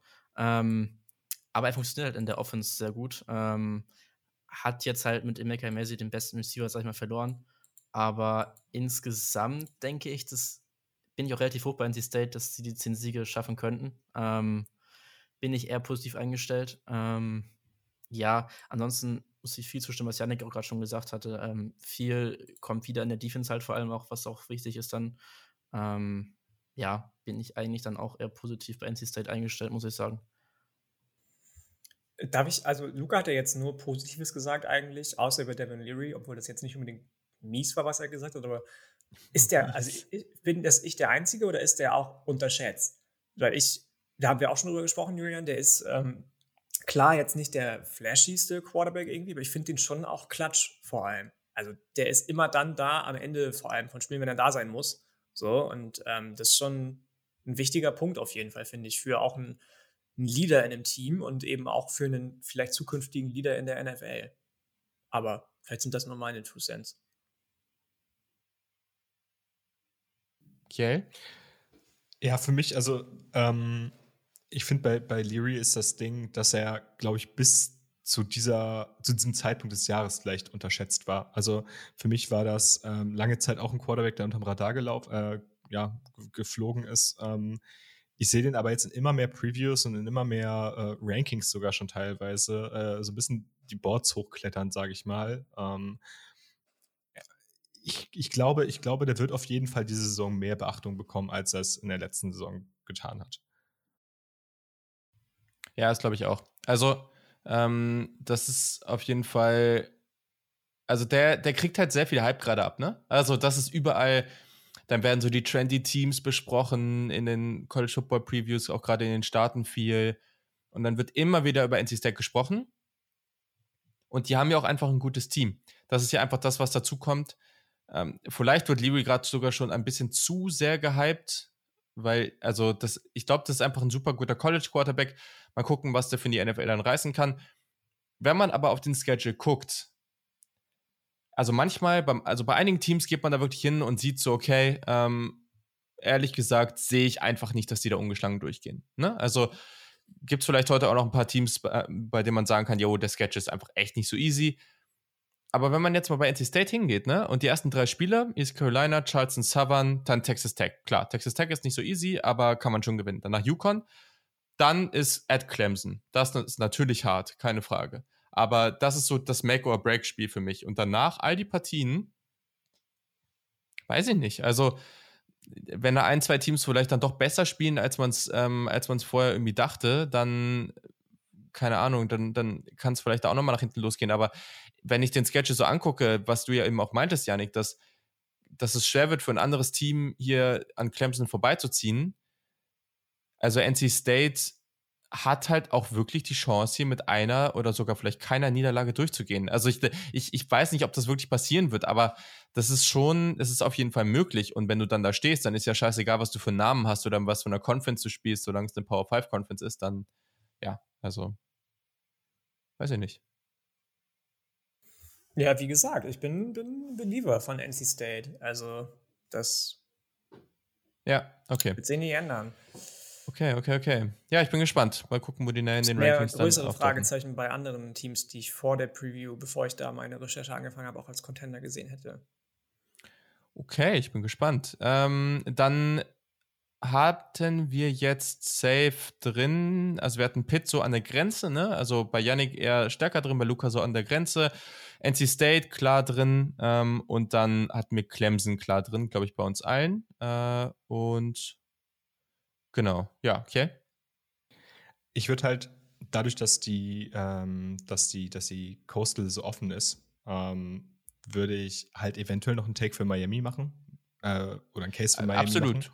Ähm, weil unbedingt. Miami ist halt ein mega interessantes Programm. Da hat sich im Coaching mega viel getan über die Offseason mit Mario Cristobal, den man von, von Oregon bekommen hat, der einen neuen Coaching-Staff an, an Land gezogen hat. Die haben einen mit Tyler Van Dyke einen mega interessanten Quarterback, der irgendwie so ein bisschen, bisschen noch reifen muss, aber schon ziemlich coole Tools gezeigt hat. Ähm, das ist einfach grundsätzlich ein mega interessantes Team, ähm, was ich, wo ich, wo ich glaube, dass die, wenn da vieles zusammenläuft und das Talent ist an vielen Stellen da, dass es erfolgreich sein kann. Also klar, da, da sind auch ein paar Leute weggegangen mit Charleston Rambo, der in die NFL gegangen ist, ehemaliger Oklahoma-Transfer. Ähm, der hat mit Abstand die meisten Targets da gehabt. Ähm, ist die Frage, ob man sowas ersetzen kann. Aber, zum Beispiel glaube ich auch bei der Offensive Line, dass die einen Schritt nach vorne machen wird, ähm, gerade im Laufspiel. Ähm, da hat man beispielsweise auch schon mit, ähm, mit seinen Nelson einen unfassbar spannenden Tackle für, für den kommenden Draft. Ich hoffe, ich nehme da jetzt nicht zu viel vorweg. Mhm. Ich glaube, Miami wird, wird ein bisschen, bisschen, einfach ein bisschen grundsätzlich als Team stärker werden. Ähm, geht auch in der Defense weiter. Da hat man ja schon sehr, sehr viel Talent. Also Leonard Taylor, ehemaliger Five-Star, äh, Akeem Mazador von, von den Mountaineers. Yannick äh, wird sich eventuell erinnern. ein sehr, sehr, ein sehr, sehr starker Defensive Lineman.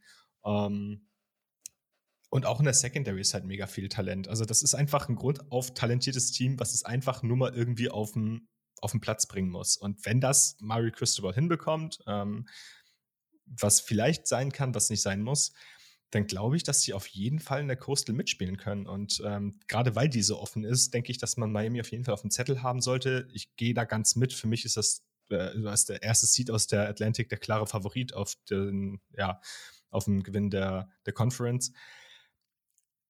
Aber ich denke, Miami, da, da passiert gerade was. Ähm, ich bin da relativ optimistisch. Ja, vielleicht, das ist mir auch aufgefallen, wir haben irgendwie nie den Conference Champion am Ende dann auch getippt. Äh, das kann man natürlich dann am Ende in der, im QA auch nochmal machen, aber wir können ja heute auch einfach mal damit anfangen gleich. Ähm, Luca, gehst du da mit? Siehst du dir auch in dieser Spitzengruppe? Ja, also ich, ich wird man in meinen Rankings nachher noch sehen, habe ich Miami auch weit oben dabei in der Coastal. Ähm, haben halt wirklich das Potenzial, ähm, jetzt mit Cristobal und der Offense auch wirklich zu explodieren, sag ich mal. So ein bisschen Pitt aus der letzten Saison ungefähr so. Ähm, aber ich finde halt auch die Defense auch echt nicht schlecht. So, ich meine, die haben mit Terry Stevenson, den hatte ich letzte Saison schon auf Corner relativ hoch, so, dass der nochmal zurückgekommen ist, war wichtig. Ähm, diese, diese Defense, also ich spiele jetzt anscheinend so ein 4-2-5-System, was ein bisschen besser Pässe verteidigt ein bisschen besser, ähm, ja, in so einer immer mehr sich entwickelnden College Football Szene mit mehr Spread Offenses und sowas ein bisschen besser zurechtkommen sollte. Ähm, deswegen bin ich da auch ganz angetan eigentlich von. Ähm, ja, also ich bin bei Miami auch vorsichtig, vorsichtig optimistisch, sag ich mal. Ähm, aber denke schon, dass sie da in der Coastal mit vorne angreifen können und auch werden. Okay, ja, gehe ich auf jeden Fall mit. Ich finde die auch sehr spannend, gehören hier auch in meine Top-Gruppe. Janik, bei dir auch?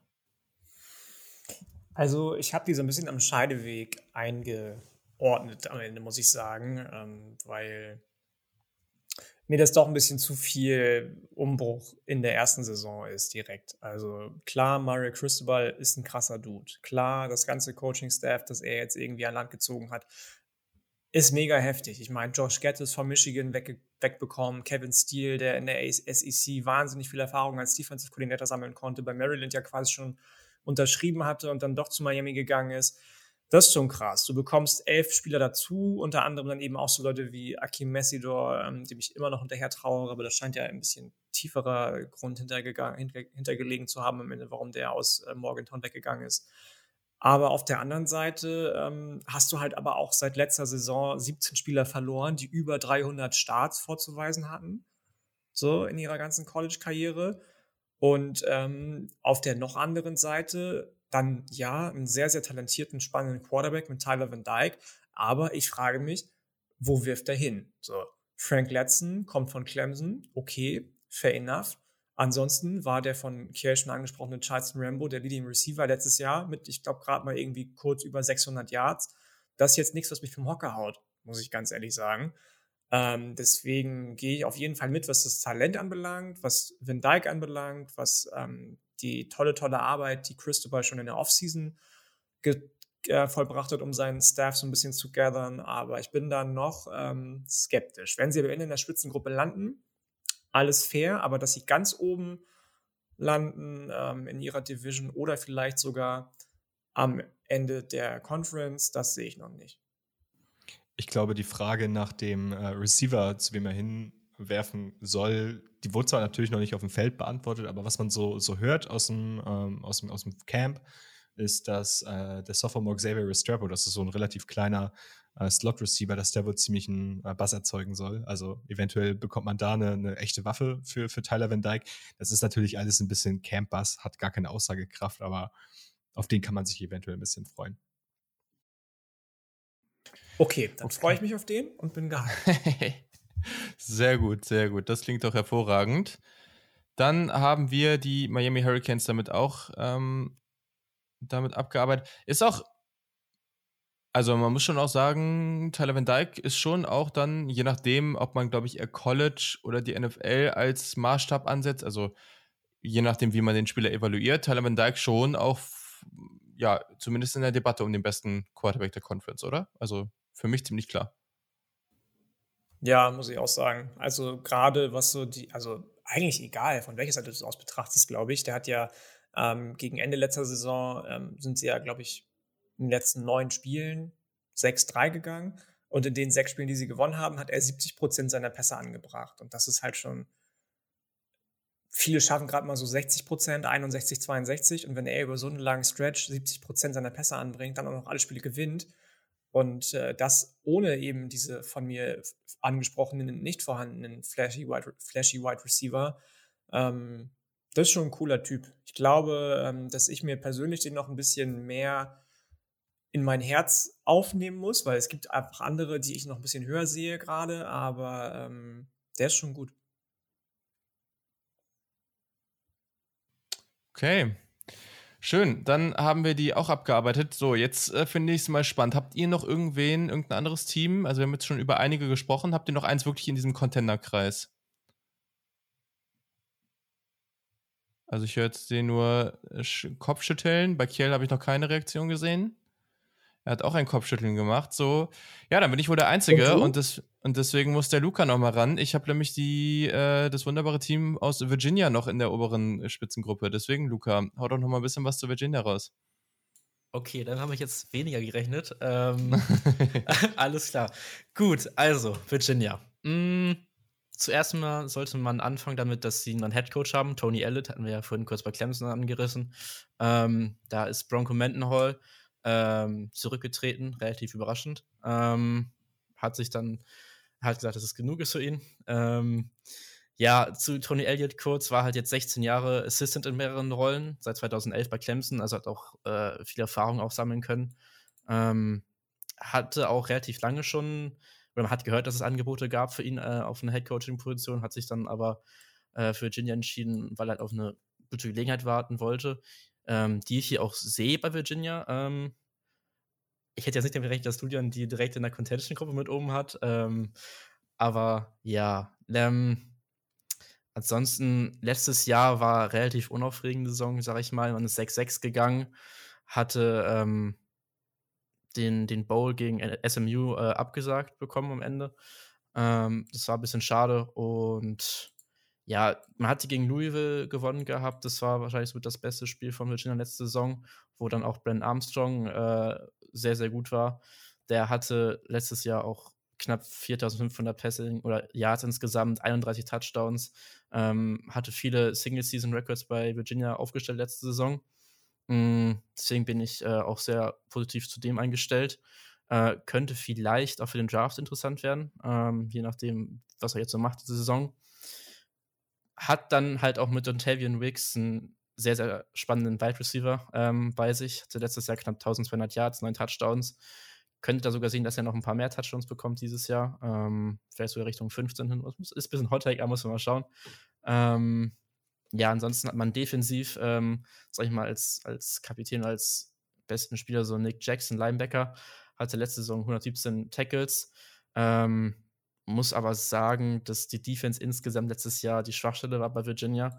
Man hatte äh, 400, ja, 50 Yards knapp pro Spiel aufgegeben. Nur Duke war noch schlechter, was so ein bisschen, ja, aufzeigen sollte, dass es nicht wirklich gut war. Ähm, ja, defensiv äh, hat man jetzt auch einen neuen DC ähm, bekommen mit John Luzinski von Air Force, der so ein bisschen defensiver noch aufbauen soll. Ähm, Air Force hatte letzte Saison halt auch Nummer 5 äh, beste Offense nach Yards zumindest pro Spiel. Ähm, also mal sehen, was er da machen kann. Ähm, in der Off also Defense, wie gesagt, muss man sehen, was da passieren kann. Jetzt in der ersten Saison neuen DC direkt. In der Offense hat man halt das Problem, dass so die Top 6 O-Liner weg sind. Ähm, hat nur einen wirklich mit Starting Experience noch da. Jonathan Leach, der auch nur zwei Spiele gestartet hat in seiner Karriere bis jetzt bei Virginia. Hatte die wenigsten Rushing Yards in der ACC letzte Saison. Ähm, und auch jetzt nicht die beste Qualität auf, auf Running Back. Äh, Mike Collins, der beste zurückkommen, hatte 213 Yards jetzt. Äh, ansonsten ist halt äh, Armstrong sogar der beste Returning Rusher von Virginia, ähm, was halt auch ein bisschen crazy ist. Ähm, ja, ist halt offensiv, äh, glaube ich, halt sehr spannend, was sie nächste Saison so machen können, auch mit Tony Elliott, was er und seinen Schemes da mitbringt vielleicht. Ähm, bin ich halt gespannt. Ja, ich wenn ich den Schedule anschaue, dann haben sie halt wirklich ein relativ einfaches Startprogramm. Hat Richmond, äh, Illinois könnte ein bisschen schwieriger werden, vielleicht, aber ich sehe es auch nicht unbedingt, dass sie da wirklich viele Probleme haben. Ähm, Old Dominion ist dann, äh, ist auch jetzt nicht wirklich äh, die Creme de la Creme. Ähm, könnte halt dann theoretisch sogar 5-0 starten. Mhm, dann hat man Louisville, da könnte es halt schon direkt mal schwierig werden. Äh, aber insgesamt sehe ich, glaube ich, dass das noch ein bisschen zu früh ist, ein Jahr zu früh ist für Virginia, dass sie direkt mitspielen können um ähm, den Division-Title. Man wird, glaube ich, über äh, 500 äh, finishen, aber ich weiß nicht, ob sie wirklich in der Contention mit dabei sind. Off offensiv halt, wie gesagt, sehr entertaining und, und spannend, aber defensiv habe ich da so viele Fragezeichen einfach. Ja, ja, ich habe mal so ein bisschen drüber nachgedacht, über Virginia, weil ich die eigentlich gar nicht so auf dem Schirm hatte vor dieser Preview. Ähm, ich glaube, man kann wirklich für die den Case machen, dass die wahrscheinlich den breitesten oder vielleicht auch den besten Wide Receiver Room der gesamten ACC haben. Und das ist so ein bisschen das, was ich spannend finde, weil die haben halt mit Brandon Armstrong in meinen Augen einen ziemlich talentierten Quarterback. Vielleicht mag ich Lefties auch einfach nur so gerne. Ähm, Aber das ist einfach, ich finde das mega spannend. Klar, du wirst wahrscheinlich, also ich bin da nicht ganz so optimistisch und würde jetzt noch nicht so weit gehen, dass ich sage, die sind ein Contender. Aber die haben halt einfach ähm, eine Offense, wo ich sage, die können das Team tragen. Und klar, wenn man in jedem Game wie letzte Saison 30 Punkte oder mehr kassiert, was ja wirklich der Fall gewesen ist, muss man sich nur mal angucken, dann wird es natürlich auch schwer für eine super Offense, das konstant zu tragen. Ich glaube aber, dass die Offense so gut sein kann, dass sie auf jeden Fall oben in der Coastal mitspielen können. Für mich sind sie aber jetzt noch kein Contender. Also ich glaube, die werd, ich werde die irgendwo im oberen Drittel. Na, vielleicht, vielleicht geht noch gar nicht so weit. Kommt ja eher erst nachher. Aber ich, ich bin auf jeden Fall auch optimistischer wahrscheinlich als der Konsens bei Virginia. Ja, also sind am Ende alles völlig valide Punkte, gehe ich auch voll, voll mit. Ähm, ich glaube, hier haben wir eine Situation, wurde ja von dir auch ausführlich angesprochen, Luca, dass dieser Ersatz jetzt hier mit Tony Elliott, das ist für mich halt vielleicht sogar ein Upgrade. Also natürlich nicht defensiv, aber offensiv ist das schon ein richtig cooler Get für die. Ähm, Armstrong ist halt wirklich ein unterschätzter Quarterback. Der hat ja auch alle Power 5 Quarterbacks in Yards per Game angeführt, also wirklich, wirklich gut. Ist genau das, was Kay gerade gesagt hat. Diese Wide Receiver Gruppe ist richtig, richtig nice. Ähm, auch so ein Kirton Thompson, der auch sehr, sehr vielseitig eingesetzt werden kann. Ähm, diese Gruppe generell gut. Ich bin ganz gespannt, was der Sophomore Malachi Fields machen kann, weil der mit seinen 6-4 nochmal einfach nochmal so ein Element mit etwas mehr Größe reinbringt. Ja, du verlierst Jelani Woods äh, auf, auf Tight End, der da nochmal so ein ganz anderes Element reingebracht hat mit seiner Größe. Ähm, aber das ist schon ganz, ganz, ganz stark. Ähm, es ist natürlich, die Defense kann man vielleicht erwarten, dass die diese Regression zur Mitte machen, aber die wird immer noch nicht toll sein muss in der Offensive Line einiges ersetzen. Aber ich sehe jetzt kein Szenario, in dem sie nicht super explosiv sein werden als Offense. Und dann, ja, wirst du schon einiges gewinnen. Und ich finde den Schedule halt schon auch eher easy. Also, da sind schon, du hast natürlich die Teams aus deiner eigenen Conference, die kannst du, oder deiner eigenen Division, die kannst du natürlich nicht umgehen. Aber alles drumherum ist halt schon, bis auf Coastal Carolina, im vorletzten Spiel der Saison. Das ist natürlich nicht so einfach. Du spielst aber zu Hause und wenn du dich bis dahin gut eingespielt hast, dann kannst du das durchaus gewinnen. Ähm, aber der Schedule lässt es bei einem gut aufgestellten Team definitiv zu, dass du acht plus Siege holst. Das kann, das muss nicht passieren. Aber ich finde, der Schedule erlaubt es schon, weil wenn man jetzt überlegt, so Richmond, Illinois, Old Dominion, Syracuse, Duke, Georgia Tech, so, das sind schon mal sechs Siege und dann hast du noch Virginia Tech, Coastal, North Carolina, ähm, Louisville, Miami, so, ne, ähm, Pittsburgh, dass du da zwei, drei von gewinnst, finde ich jetzt nicht komplett unrealistisch. So, ähm, und klar, ich bin jetzt hier an der Stelle eher ein Believer, ähm, so ein bisschen das Team, was ich, in was ich mich jetzt hier vielleicht so ein bisschen verguckt habe an der Stelle, aber ich fand's, äh, ich für meine Verhältnisse fand es nochmal ganz sinnvoll, die hier, ähm, die jetzt hier reinzunehmen. Ja, genau. Und ist noch ein richtiges Statement, was Kay hier gerade in den Chat geschrieben hat. Ähm, dass es bei Alabama würde man jetzt hier von dem Cupcake-Schedule sprechen. Ist schon so. Okay, cool. Dann haben wir diese Gruppe jetzt, glaube ich, aber abgedeckt erstmal. Ähm, und den Rest würde, wir machen es einfach mal so weiter, wie wir es vorher gemacht haben. Die besprechen wir dann oder sagen unsere Two Cents nochmal zu den jeweiligen Teams dann im abschließenden Ranking. Macht sicherlich Sinn. Ähm, wir gehen mal zu ein paar Draft Prospects, dessen, deren Namen wir noch nicht angesprochen haben. Da kann jeder von uns vielleicht mal zwei, drei ähm, nennen. Auch einfach gerne vielleicht so mit entweder mit gar keinem Zusatz oder mit einem Satz. Ähm, haben wir ja bisher immer so gehandhabt, dass ihr die euch vielleicht notieren könnt, wenn die spannend sind. Aber wir, die, die tieferen Breakdowns machen wir jetzt noch nicht, weil das macht einfach keinen Sinn. Äh, Yannick, wer fällt dir da noch so ein an Spielern, die wir jetzt vielleicht noch gar nicht genannt haben? Ja, einige, ne? Also ich, ich weiß nicht, du hast wir, zwei, werden drei. wahrscheinlich, wir werden wahrscheinlich nicht über Syracuse wahnsinnig äh, auf, ausführlich sprechen, aber Garrett Williams ähm, wird, glaube ich, von vielen schon so als einer der Cornerbacks zum Beispiel gesehen, die in die Contention und den Cornerback 1 definitiv auch mit reingehen können in der Klasse. Ähm, wenn ich mir jetzt Julians Gesicht angucke, hier im Chat, dann. Habe hab ich noch nicht gesehen, weiß ich nicht. Ah, weiß ich nicht, aber auf jeden Fall draftable. Ähm, also, das auf jeden Fall, ja. Definitiv ja. er und ähm, Wake Forest ist natürlich ein Team, das jetzt, ich habe es ganz zu Anfang schon gesagt, gebeutelt ist von, der, von dem quasi Retiring von Sam Hartman erstmal. Und vielleicht leidet darunter auch aber, aber sorry, sorry, dass ich da rein, reinsteige, aber Retirement war es doch nicht. Nee, also, aber, aber ich, deswegen habe ich gesagt, quasi erstmal. Also erstmal sich zurückzuziehen und zu sagen, ich, ähm, auf unbestimmte Zeit ist er raus. Genau. So würde ich genau. es ausdrücken. Richtig. Ja. Ähm, Ich Luca, würde ja. da noch kurz, also ich hatte da noch was gehört, dass ähm, eventuell könnte er sogar spielen, die Saison noch wieder, hatte der Headcoach kurz angerissen gehabt. Ich bin mir nicht ganz sicher, ähm, ob das jetzt wirklich so passieren könnte, aber wenn er nochmal zurückkommen für ein paar Spiele, muss man sehen, welche Verfassung er überhaupt ist, dann so, keine Ahnung. Ja. Weiß ja gar nicht, was da jetzt auch los ist, aber ähm, ja, wollte ich nur kurz erwähnt haben. Ja, ja. Nee, auf jeden Fall. Ich würde es ihm wünschen und ich würde es auch dem Draft Prospect oder dem Prospect wünschen, das ich jetzt noch kurz ansprechen wollte. A.T. Perry, 6'5 Wide Receiver, krasses Mismatch einfach. Und ähm, wenn der Quarterback, der dann statt Sam Hartman spielt, ihn auch nur ansatzweise bedienen kann, dann glaube ich, wird der definitiv auch ein Eyecatcher für den einen oder anderen Scout in der NFL. Yes. Kiel, wen hast du noch so auf der Liste? Ja, wen ich ganz gerne ansprechen würde, ist, wir haben schon über sie gesprochen, über NC State, über Drake Thomas, den ich ganz interessant fand. Das ist eher so Kategorie kleinerer, dafür aber sehr explosiver und äh, ja, auch trotz seiner Größe relativ physischer Linebacker. Ähm, sehr gut im Run, sehr guter Runstopper, trotz seiner Größe, weil er halt so flink und explosiv ist, kann man aber auch in Coverage ähm, stellen. Ist einfach ein mega spaßiger Watch gewesen. Ich habe mir ein, zwei Videos von ihm angeguckt. Ähm, kann man sich auf jeden Fall mal anschauen. Cool. Hast du noch einen oder ist das so dein, dein Liebling, den du hier Ach droppen so, willst? gut, wenn wir, wenn wir zwei dürfen, nehme ich auch gerne zwei. Äh, genau. Ein anderer Spieler, auch ein bisschen unkonventioneller, vielleicht ist äh, Josh DeBerry von äh, Boston College, Slot Cornerback. Der hat mir auch sehr, sehr gut gefallen. So ein relativ kleiner, sehr flinker und explosiver Mover. Ich habe mir aufgeschrieben, hat so, so, so einen Körperbau von so einem Baby Source Gardner. Also äh, ich mochte den ganz gerne, aber halt im Vergleich zu Source halt ein Slot-Cornerback, trotzdem aber sehr versatil einsetzbar. Man hat auch Cornerblitzes von dem gesehen. Das war einfach auch ein sehr spaßiger Watch. Keine Ahnung, was aus dem wird, ist aber wirklich, wirklich äh, viel Potenzial bei dem zu sehen auf Tape schon.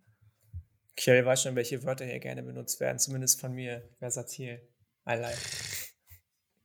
Sehr gut. Äh, Luca, wen hast du auf deiner Liste? Ich würde jetzt ein paar mehr machen, aber da wirklich nur ganz kurz dann auch nur Na- Name-Dropping so ein bisschen machen. Ähm, also zum einen habe ich halt äh, Sean Tucker von Syracuse, den Running Back.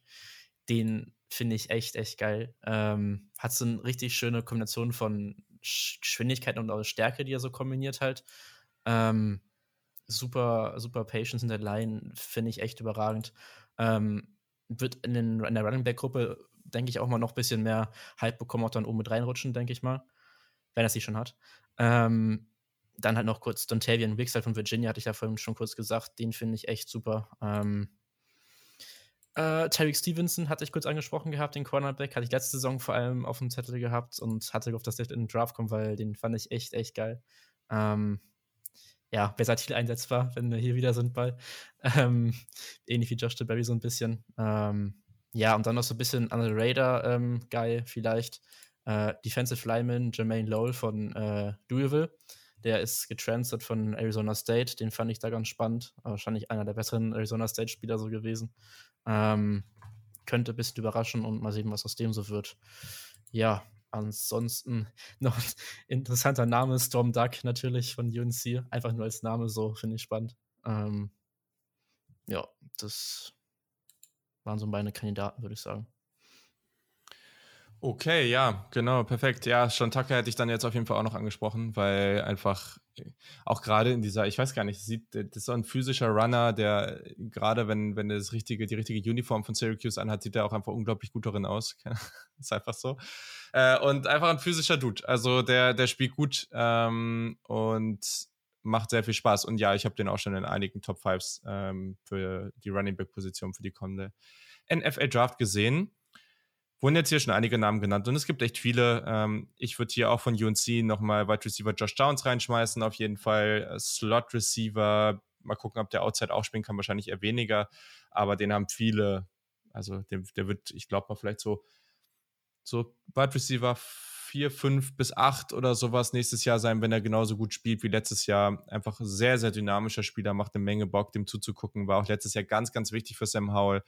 Super zuverlässiges Target, aber noch sehr viel mehr als das. Ähm, und dann, ja, wir haben natürlich schon viele angesprochen, die, die auch wirklich das sein können. Ich bin ein bisschen vorsichtig bei anderen Quarterbacks, also außer Tyler von Dyke und ähm, jetzt hier Devin Leary. Also für Djokovic ich hatte den ja immer so als, als Draft-Prospect. Man muss jetzt echt mal gucken, wie der dann wieder aussieht.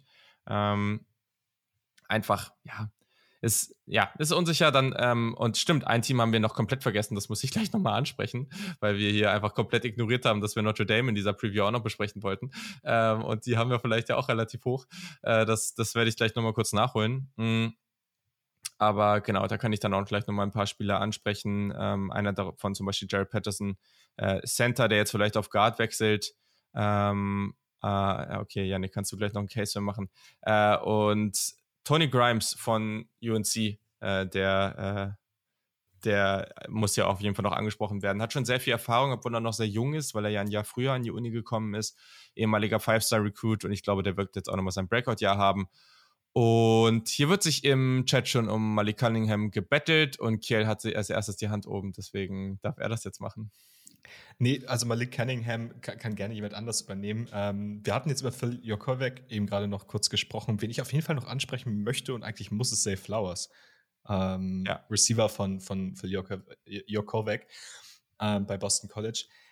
Ich dachte, der wäre irgend, würde, würde irgendwie im Laufe dieser Folge noch fallen. Das ist ein absoluter Difference Maker in dieser Boston College Offense gewesen. Ähm, gibt dem Mann den Ball in die Hand und der verbringt da Wunder. Ähm, das ist wirklich sehr, sehr schön anzusehen gewesen und auch wahrscheinlich äh, ein, ein, ein, Mann, über den wir auch im kommenden Draft äh, sprechen werden, in relativ, relativ weit oben, würde ich mich sogar schon festlegen.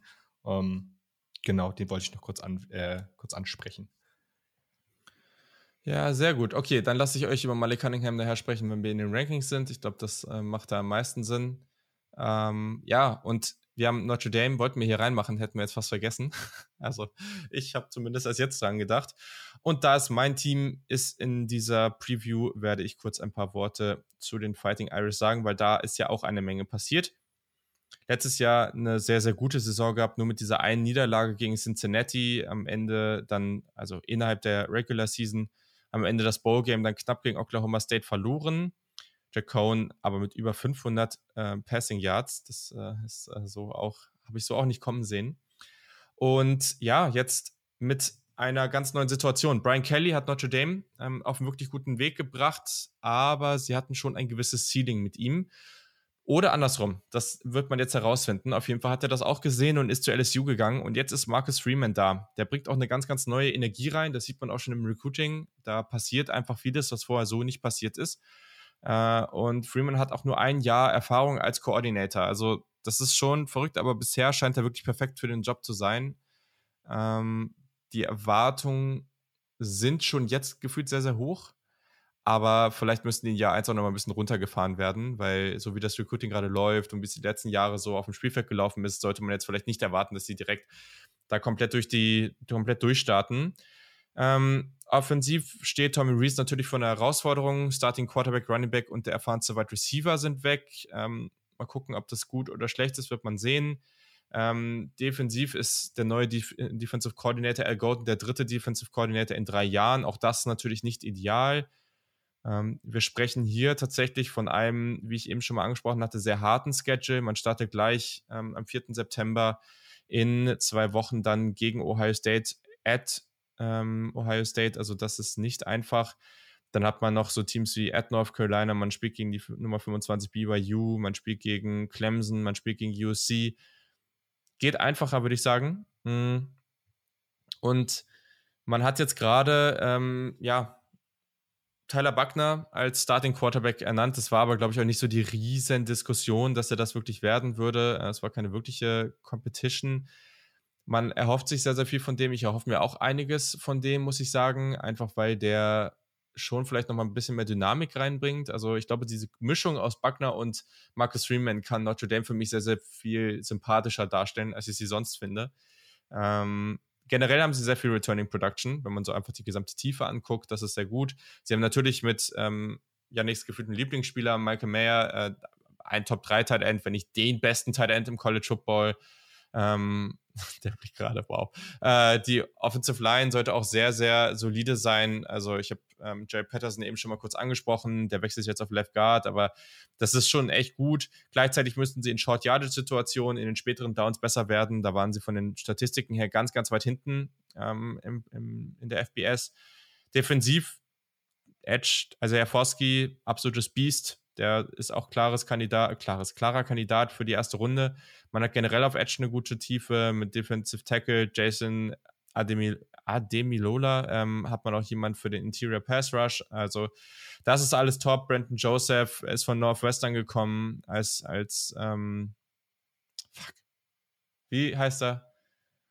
Der Safety von Notre Dame, der gedraftet wurde. Kyle, Kyle Hamilton. Hamilton. Kyle Hamilton. So, meine Kannst Güte. du den Namen vergessen? Ja, es ist mir einfach gerade nicht es ist mir ja, es ist mir einfach gerade nicht eingefallen. Meine Güte. Naja, er soll den auf jeden Fall ersetzen ähm, und das wird er glaube ich auch ganz gut hinbekommen. Running Back ist ein bisschen ungeklärt. Klar, der beste Spieler mag vielleicht Chris Terry sein, der ist aber mit seinen 5 nein, 5 9 vielleicht nicht so der typische Running Back, der da jetzt die ganze Load so auf den, seinen Schultern tragen sollte. Ich denke aber auch da wird es jetzt nicht so ein Riesending sein. Gab ein paar Verletzungen. Wide Receiver ist er seit ein paar Jahren nicht so ideal. Also Sophomore Lorenzo Styles ist ja auch im Bowl Game so ein bisschen, hat so ein bisschen sein Breakout und der muss aber das jetzt auch konstanter zeigen, weil sonst sieht es in dieser Gruppe nicht so genial aus. Cornerback war wirklich ein echtes Problem gegen Ende in 2021. Es gab keine Transfers und man hofft da jetzt einfach auf die Entwicklung. Also Cam Hart, Clarence Lewis, das sind so die Starter da jetzt. Mal gucken. Da weiß ich jetzt noch nicht, ob ich das überzeugend finde, weil das war am Ende jetzt schon echt böse. Aber generell ist das ein gutes Team. Die sind jetzt ja aber, wenn ich es jetzt richtig gesehen habe, glaube ich, auch fünf in der, in der AP Poll, ne? In der Preseason, im Preseason Ranking. Und ah, also die werden ein gutes Jahr haben. Da bin ich mir aber noch nicht so sicher. Also nach dem Spiel von Ohio State letztes Jahr gegen Oregon zu Beginn der Saison äh, will ich mich nirgendwo mehr zu sehr auf, aus dem Fenster lehnen, aber ich glaube, das wird schon schwierig und ah, weiß ich nicht. Also ich könnte genauso gut eine Saison sehen, wo man vielleicht auch eher so drei, vier Niederlagen am Ende des Jahres hat, was auch gar nicht, was ich gar nicht so schlimm finden würde. Einfach, weil dieses gesamte Programm die richtige Richtung eingeschlagen hat. Mal gucken. Aber generell ein gutes Team, was ich aber im Gesamten in der AP-Poll sicherlich ein kleines Stückchen weiter hinten hätte. Kann man so, kann man so unterschreiben, glaube ich. Das alleine diese, diese neue Energie, die du schon angesprochen mhm. hast, die von, von Marcus Freeman ausgeht, macht da, glaube ich, was, auf jeden Fall in Indiana. Aber ich glaube, wie bei vielen anderen Teams, ähm, die jetzt ihren First Year oder Second Year Head Coach haben, gerade in der ACC gibt es da ja noch einige Teams auch, über die wir noch gar nicht gesprochen haben heute, was vielleicht gleich noch zu kurzen Statements kommt bei den Rankings. Ähm, die einfach noch ein paar Jahre brauchen. Das ist, ist einfach so. Und ich glaube, Notre Dame ist auch so ein Programm. Ich hoffe, dass sie ihm trotz der Größe des Programms die Zeit auch geben. Man sieht ja jetzt auch schon im Recruiting, dass die auf jeden Fall, die Leute auf jeden Fall Bock auf ihn haben. Also ich weiß gar nicht, sind sie jetzt auf drei oder vier in den Recruiting-Rankings für 2023 stand jetzt. Ich glaube gerade ähm, auf vier. Obwohl sie, glaube ich, gerade ja einen ähm, Five-Star mit als D-Commitment verloren haben. Der Kerl macht schon den Daumen nach oben. Äh, hat er sich jetzt schon für Burma entschieden? Weiß ich gar ja. nicht. Nee, ne? Aber Ach, wahrscheinlich bald nee, für, zu Burma committen wird. Ähm, trotz dessen glaube ich, dass bei Notre Dame viel, viel Gutes passieren kann mit Marcus Freeman, wenn man an dem festhält. Nee, sind Top 3. So, Luca? Ja, das wollte ich auch gerade sagen. Ah, okay, sorry. Sehr gut. Ja, praktisch gleich auf gerade mit Ohio State. Das ist äh, aber ja, Ohio State ist auf 4. Das äh, will ich jetzt gar nicht so in den Vordergrund schieben. Okay. Ja, dann lass uns doch mal weitermachen. Ähm, wir waren bei den besten Spielen der Conference, vor allem wenn es um die Non-Conference Games geht. Ähm, okay, was sind so deine ein, zwei Partien, auf die du dich da besonders freust? Also die eine Partie, auf die ich mich auf jeden Fall freue, weil ich zu beiden Programmen irgendwie eine ganz interessante Beziehung habe, ist einerseits äh, ist das Spiel FSU gegen LSU. Äh, ich glaube, das ist direkt Woche 1. Ja, 4. Mhm. September. Mhm. Zu FSU, ich glaube, wer mich so ein bisschen kennt, weiß, dass FSU so ein bisschen mein kleiner Darling ist, wenn man so auf die ACC guckt. Äh, ich mag das Team eigentlich ganz gerne. Ist so das zweite Team neben Alabama, was ich so ein bisschen verfolge zumindest. Äh, Grüße gehen an der Stelle auch raus an Dennis. Ähm, ja, und mit LSU spielen die halt gegen, gegen ein Team, was ich als Alabama-Fan irgendwie so, ich meine, es ist das einzige Team gewesen in den letzten Jahren, was Alabama wirklich wirklich in Grund und Boden gespielt hat, zum gefühlt jedenfalls. Ähm, abgesehen zwar vielleicht von Georgia im National Championship Game und seitdem existiert einfach so eine kleine Rivalität zwischen den Fanlagern. Das mag vielleicht gar nicht so populär sein, aber auf, vor allem in Social Media ist das so. Und da freue ich mich einfach auf das Spiel, einfach weil es beides Teams sind, die mich in irgendeiner Art und Weise tangieren und ähm, direkt in Woche 1 umso besser. Nice. Ja, das habe ich ja auch auf der Liste stehen. Ähm, Yannick, auf welches Spiel freust du dich besonders? Ich hatte auch tatsächlich unter anderem FSU, LSU auf dem Schirm, die ja auch viele spannende Transfers reingeholt haben, FSU, unter anderem auch ein Spieler, den ich eben gar nicht bei den, bei den ähm, Draft-Picks genannt habe, Jaden Viers, Jared, Jared Viers spricht ihn, glaube ich, aus, von Albany, FCS College, ein Edge Rusher, Redshirt Sophomore, der, glaube ich, einfach ein heftiges Biest ist. Ähm, auf den habe ich richtig, richtig Bock. Und ansonsten gibt es noch einige andere Spiele tatsächlich. Auf jeden Fall klar. Backyard Brawl gleich in Woche 1, Pittsburgh gegen, gegen West Virginia. Wenn ich das jetzt nicht nennen würde, dann hätte mein Fan da sein West Virginia auch löschen können. So. Ähm, er gibt ja auch Miami, noch eine Alternative, ne? Also ja. halt hier auf dem Schedule. Ja. ja, Miami, Texas AM. Weiß ich noch nicht so ganz. Wir haben ja über Texas AM auch schon gesprochen, inwieweit die irgendwie in Anführungsstrichen auf Quarterback competitive sein können und auch was die Wide Receiver anbelangt. Notre Dame hast du gerade gesprochen äh, drüber, UNC, die spielen auch wieder. Letztes Jahr war das ja äh, für UNC nicht so von Erfolg gekrönt. Ähm, mhm. Mal gucken, ob sich das dieses Jahr ändert. Und letzte Woche, hab, sag ich jetzt zu viele Spiele eigentlich? Sorry. Lass mal Luca noch. Bring deinen Satz einfach zu Ende. Ich bringe bring ihn zu Ende. Okay, äh, Clemson, South Carolina, Rivalry ja. Week und äh, genau. Luca, was hast du noch auf dem Zettel? Also tatsächlich wurden jetzt alle meine Spiele auch schon genannt, so out of conference, ähm, aber so gar nicht weiter schlimm. Äh, also ich finde vor allem auch FSU und LSU auch ganz spannend, so weil beide Teams so ein bisschen eine Wundertüte sein können jetzt Saison. Ähm, ja, da bin ich gespannt zu sehen, was John Charles dann machen kann. Ne? Ähm, ich glaube, da ist Kay auch ganz großer Fan von dem. Ähm, ja, ansonsten Backyard Brawl bin ich gespannt direkt. Äh, das wird auf jeden Fall ein Knaller. Knaller. Und ja, genau. Das wären noch so die Out-of-Conference-Spiele, die ich auf dem Zettel hatte. Sehr, sehr gut. Ja, ich würde vielleicht noch äh, ein bisschen kleineres Spiel hier ansprechen. Also erstmal mein, mein Deut eben war, äh, oder mein Hinweis war auf Tennessee at Pitt, ähm, die ja auch noch dann in Woche zwei dann spielen, dürfte auch durchaus unterhaltsam werden. Und dann gleich in der ersten Woche, ähm, beziehungsweise für UNC ist es schon das zweite Spiel, denn wir befinden uns ja schon in der ersten Woche, wo es College Football Games geben wird. Sie ist nur Woche null, weil die Spiele nicht so gut, ist, glaube ich, übertrieben. Ähm, ist auch immer noch sehr nett ausgedrückt. Ähm, also es gibt nicht eine Partie zwischen zwei besseren Teams. Also vielleicht gibt es ein Upset, das wäre natürlich lustig, aber ja, mal gucken. Vielleicht machen wir irgendwie am Samstag so einen Stream oder sowas ähm, auf Twitch, wo wir dann so uns so ein richtig schlechtes Spiel rein, äh, reinziehen, wäre ja eigentlich auch unterhaltsam.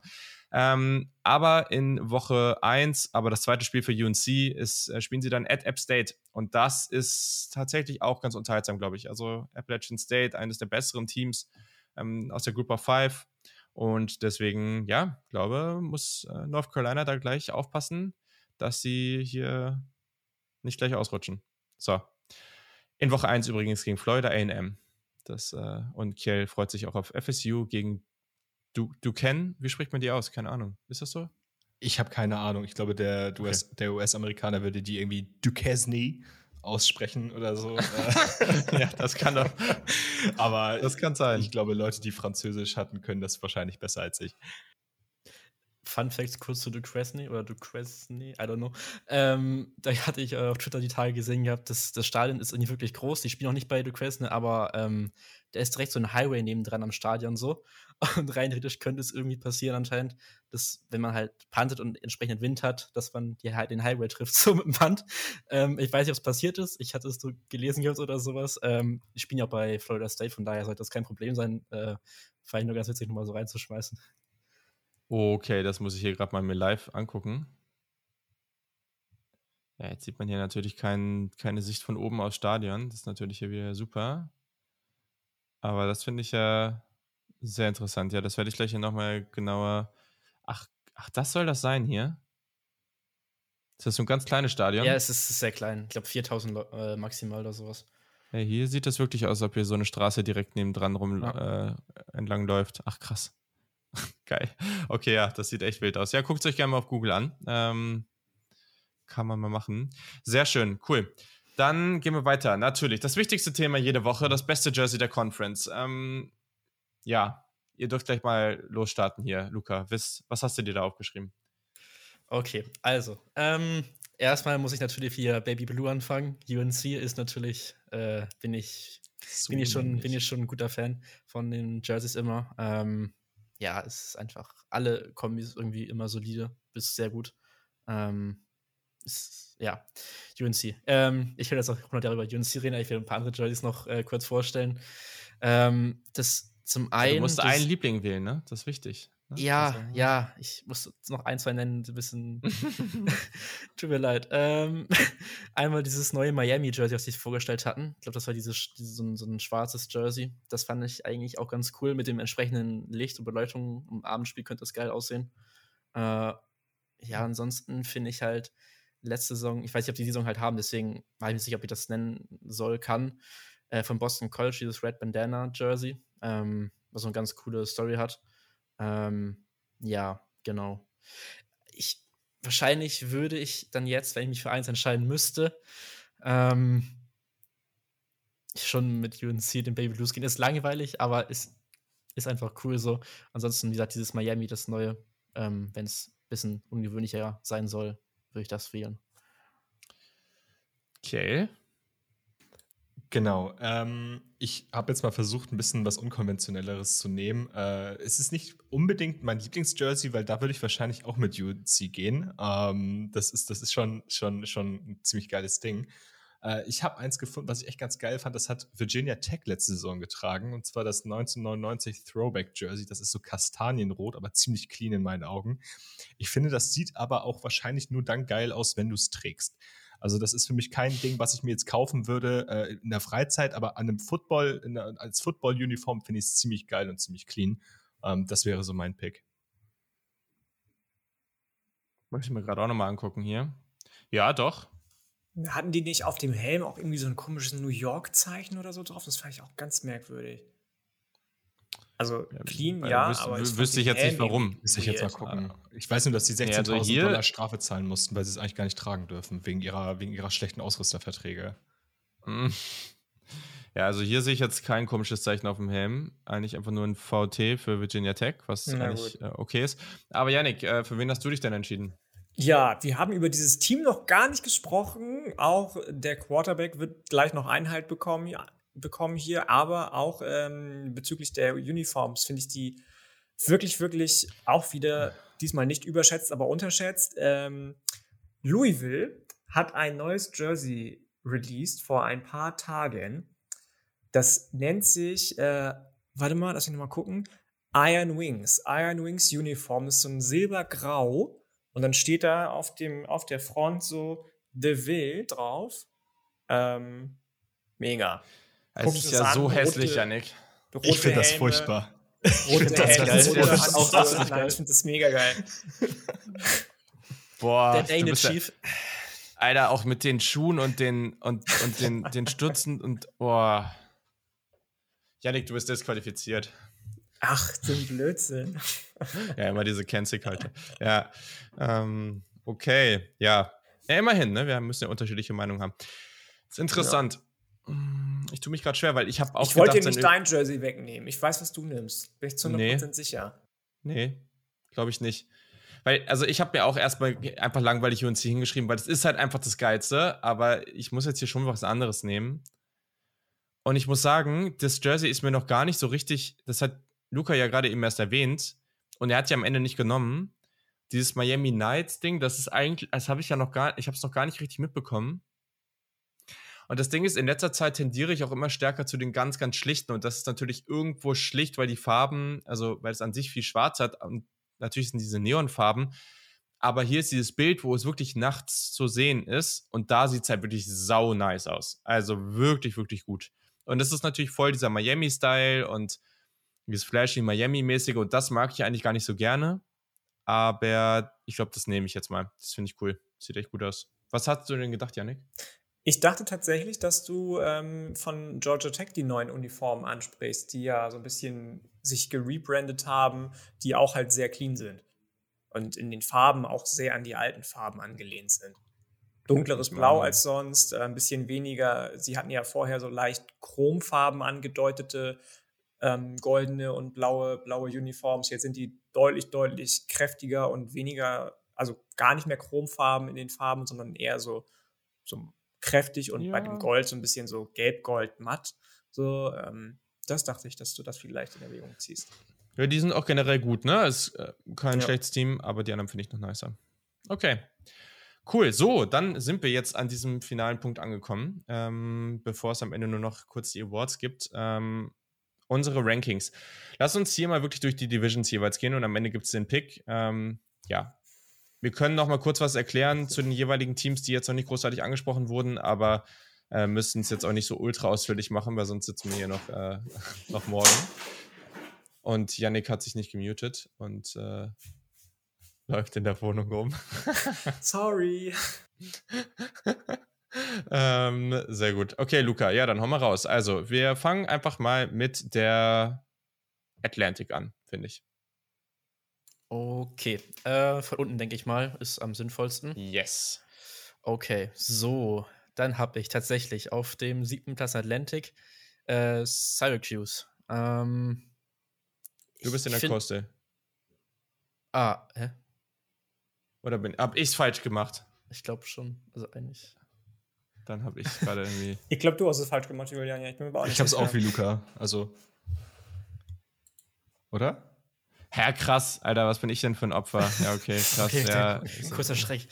Okay, ähm. Sorry. nee, alles gut. Ähm, dieser Syracuse sehe ich da als schlechtes Team, obwohl ich sagen muss, dass die Atlantic äh, insgesamt sch mhm. schon schwierig ist zu predikten, wer da ganz unten ist. Ähm, ich habe dann, soll ich noch weitermachen oder erstmal bei Syracuse bleiben? Ähm, nee, sag ruhig deine ganze Top, okay, okay. Top 7. ja, deine ganze 7. Ähm, habe ich auf 6 äh, Boston College. Mm, das fand ich ein bisschen schwierig zu sagen, ob jetzt Boston College Syracuse ganz hinten war. Äh, war ich mir nicht ganz sicher. Ähm, obwohl ich Djokovic sehr spannend finde, weiß ich nicht, was ich insgesamt vom Team halten soll. Ähm, ja. Auf 5 habe ich dann jetzt auch noch runtergestuft, halt hauptsächlich wegen Sam Hartman, Wake Forest tatsächlich. Ähm, da bin ich auch äh, pessimistisch und ja, ich, ich weiß nicht, was da wirklich dann die Saison passieren kann. Ähm, ja. Auf vier habe ich Florida State. Ähm, das so relativ Mittelfeld drin. Ich, wie gesagt, habe ich schon gesagt, ich bin großer Fan auch von äh, John äh, Travis. Ähm, ist so ein bisschen Wundertüte, muss man sehen. Aber ich habe die erstmal Mittelfeld jetzt äh, eingeschätzt, sag ich mal. Auf dem dritten Platz habe ich Louisville. Mit aber tatsächlich sogar äh, Potenzial auf äh, Nummer zwei zu kommen, wenn alles gut läuft. Ähm, da muss halt dann vor allem Melly Cunningham ein sehr, sehr gutes Jahr spielen. Haben jetzt halt auch gerade ein bisschen äh, Hype, weil sie Nummer 16 Recruiting Class haben im Land. Ähm, das ist für Louisville-Verhältnisse sehr, sehr gut. Äh, hatten letztes Jahr 51 oder sowas oder in 50 Region rum. Ähm, da bin ich auf jeden Fall gespannt und diese Offense sollte generell sehr spannend sein. Und denke ich mal, dass da auch ähm, Satterfield ein bisschen auf dem Hot Seat sitzen könnte, wenn die Saison jetzt nicht äh, ja, positiven Rekord hat oder zumindest äh, nicht Richtung 80 geht. Ähm, genau. Auf zwei habe ich NC State und auf 1 Clemson. Ähm, ja, also Clemson ist, würde ich sagen, schon allein wegen des Talents, was sie da haben, äh, Nummer 1 in der Atlantic. Und NC State könnte, wenn sie ein gutes Spiel haben gegen Clemson, auch auf Nummer 1 gehen, aber ich weiß da nicht genau, da bin ich noch ein bisschen vorsichtig, auch was dann, ja, die Offense an, also sie haben halt ein paar äh, Keyspieler verloren, äh, muss man gucken, wie das halt jetzt sich aus, äh, ausgleicht mit neuen Spielen, die dann hochkommen und sowas. Ähm, aber ja, das wäre dann mein Atlantic-Ranking. Stark. Sehr, sehr spannend. Ja, wir haben Unterschiede. Ähm, sehr gut. Äh, okay. Wie sieht deine Atlantic aus? Also ich sag mal so, der letzte Platz ist schon mal identisch zu dem von Lukas, äh, von, von Luca, wen wundert's? Syracuse habe ich da, für mich halt auch, also die haben ein paar Lichtblicke, aber für mich halt kein Team, was irgendwie groß mitspielen kann in der in der Division. Dahinter habe ich halt unter der Bedingung, dass Sam Hartman nicht spielen kann. Und da bin ich halt auch ehrlich, da liegt es halt auch daran, dass das so kurzfristig jetzt auch vor der Saison kam, äh, habe ich Wake Forest. Dahinter Florida State, äh, ein Team, bei dem ich eigentlich relativ optimistisch war, dass es besser werden könnte. Da habe ich mir so ein bisschen den Schedule angeguckt und ist mir relativ schnell aufgefallen, das ist alles nicht so geil, wenn ich das so durchtippe. Deswegen Florida State nur auf 5. Davor Louisville, äh, Luca hat sie gerade angesprochen, die haben jetzt eine sehr, sehr interessante äh, Recruiting Class, auch den besten oder vermeintlich besten Running Back des Landes äh, aktuell als Commit. Mhm. Ähm, davor habe ich dann Boston College, da bin ich deutlich optimistischer. Äh, ich glaube, äh, Boston College kann eine echt anständige Offense haben. Die haben einen Wechsel auf dem Offensive Coordinator, wird mehr in so eine Richtung College Offense, Offense gehen. Vorher war es ja relativ viel Under Center Pro Style. Und die haben ein ziemlich gutes Secondary in meinen Augen. Ähm, vielleicht in der Front ein bisschen löchrig, aber ich, ich sehe da schon ziemlich viel Potenzial bei Boston College. Davor habe ich dann auf zwei NC State, da sind wir wieder gleich. Ähm, auch die gleichen Punkte und auf eins Clemson. Ich glaube, ähm, den Case habe ich schon vorhin gemacht. Janik? Ähm, bis zu dem Zeitpunkt, an dem Kiel NC State an der 2 genannt hat, habe ich gedacht, okay, krass, wir haben das gleiche Ranking. Aber bei mir ist NC State auf 1 gelandet tatsächlich, einfach aufgrund der Unsicherheit auf Quarterback von Clemson. Über wen wir gar nicht gesprochen haben bei Clemson, ist, glaube ich, Freshman Wide Receiver Antonio Williams. Ich glaube, der kann schon so diese Void füllen, auch bei Clemson direkt. Und ähm, sein seine Reise quasi, bis er dann in unserer Pipeline Devi Dynasty gezogen wird, äh, beginnen. Ähm, also dann nochmal runtergerattert quasi, damit das auch alle nochmal hören. Ja, Syracuse 7, Wake Forest 6, 5, FSU, Louisville. Trotz dessen, dass ich großer Malik Cunningham-Believer bin, nur an 4. Ähm, da glaube ich einfach, dass Scott Satterfield zu sehr auf dem Hot Seat sitzt. Er hat auch Offensive und Defensive Coordinator ausgetauscht, zum Beispiel. Also beiden Positionen, ähnlich wie dann beispielsweise bei Clemson, gibt es jetzt jemand Neues, der da am, ähm, am, am Hebel sitzt quasi. Auch Malik Cunningham hat letzte Saison Probleme schon mit Receivern gehabt, deswegen musste er viel selbst machen. Die Defensive war 2021 nur relativ mittelmäßig und da kommen relativ viele auch zurück aus dieser relativ mittelmäßigen Defensive. Ähm, aber mittelmäßig ist eben immer noch besser als alles das, was zum Beispiel bei Syracuse rumläuft. Wake Forest, den Case hat Kell dann schon gemacht mit, ähm, mit Sam Hartman und FSU. Ich würde es mir wünschen, dass bei denen wieder ein bisschen mehr Feuer reinkommt. Auch die Recruiting Class aus 2022 ist ja überhaupt nicht schlecht, trotz dessen, dass man Travis Hunter, heißt er, glaube ich, ne, der Nummer 1 Recruiter aus der Klasse, verloren hat an Jackson State, ähm, ist die Klasse schon auch noch beachtenswert, sage ich mal. Ähm, dann an drei ähm, Boston College, an zwei eben Clemson und NC State aus gleich zu Anfang genannten Gründen.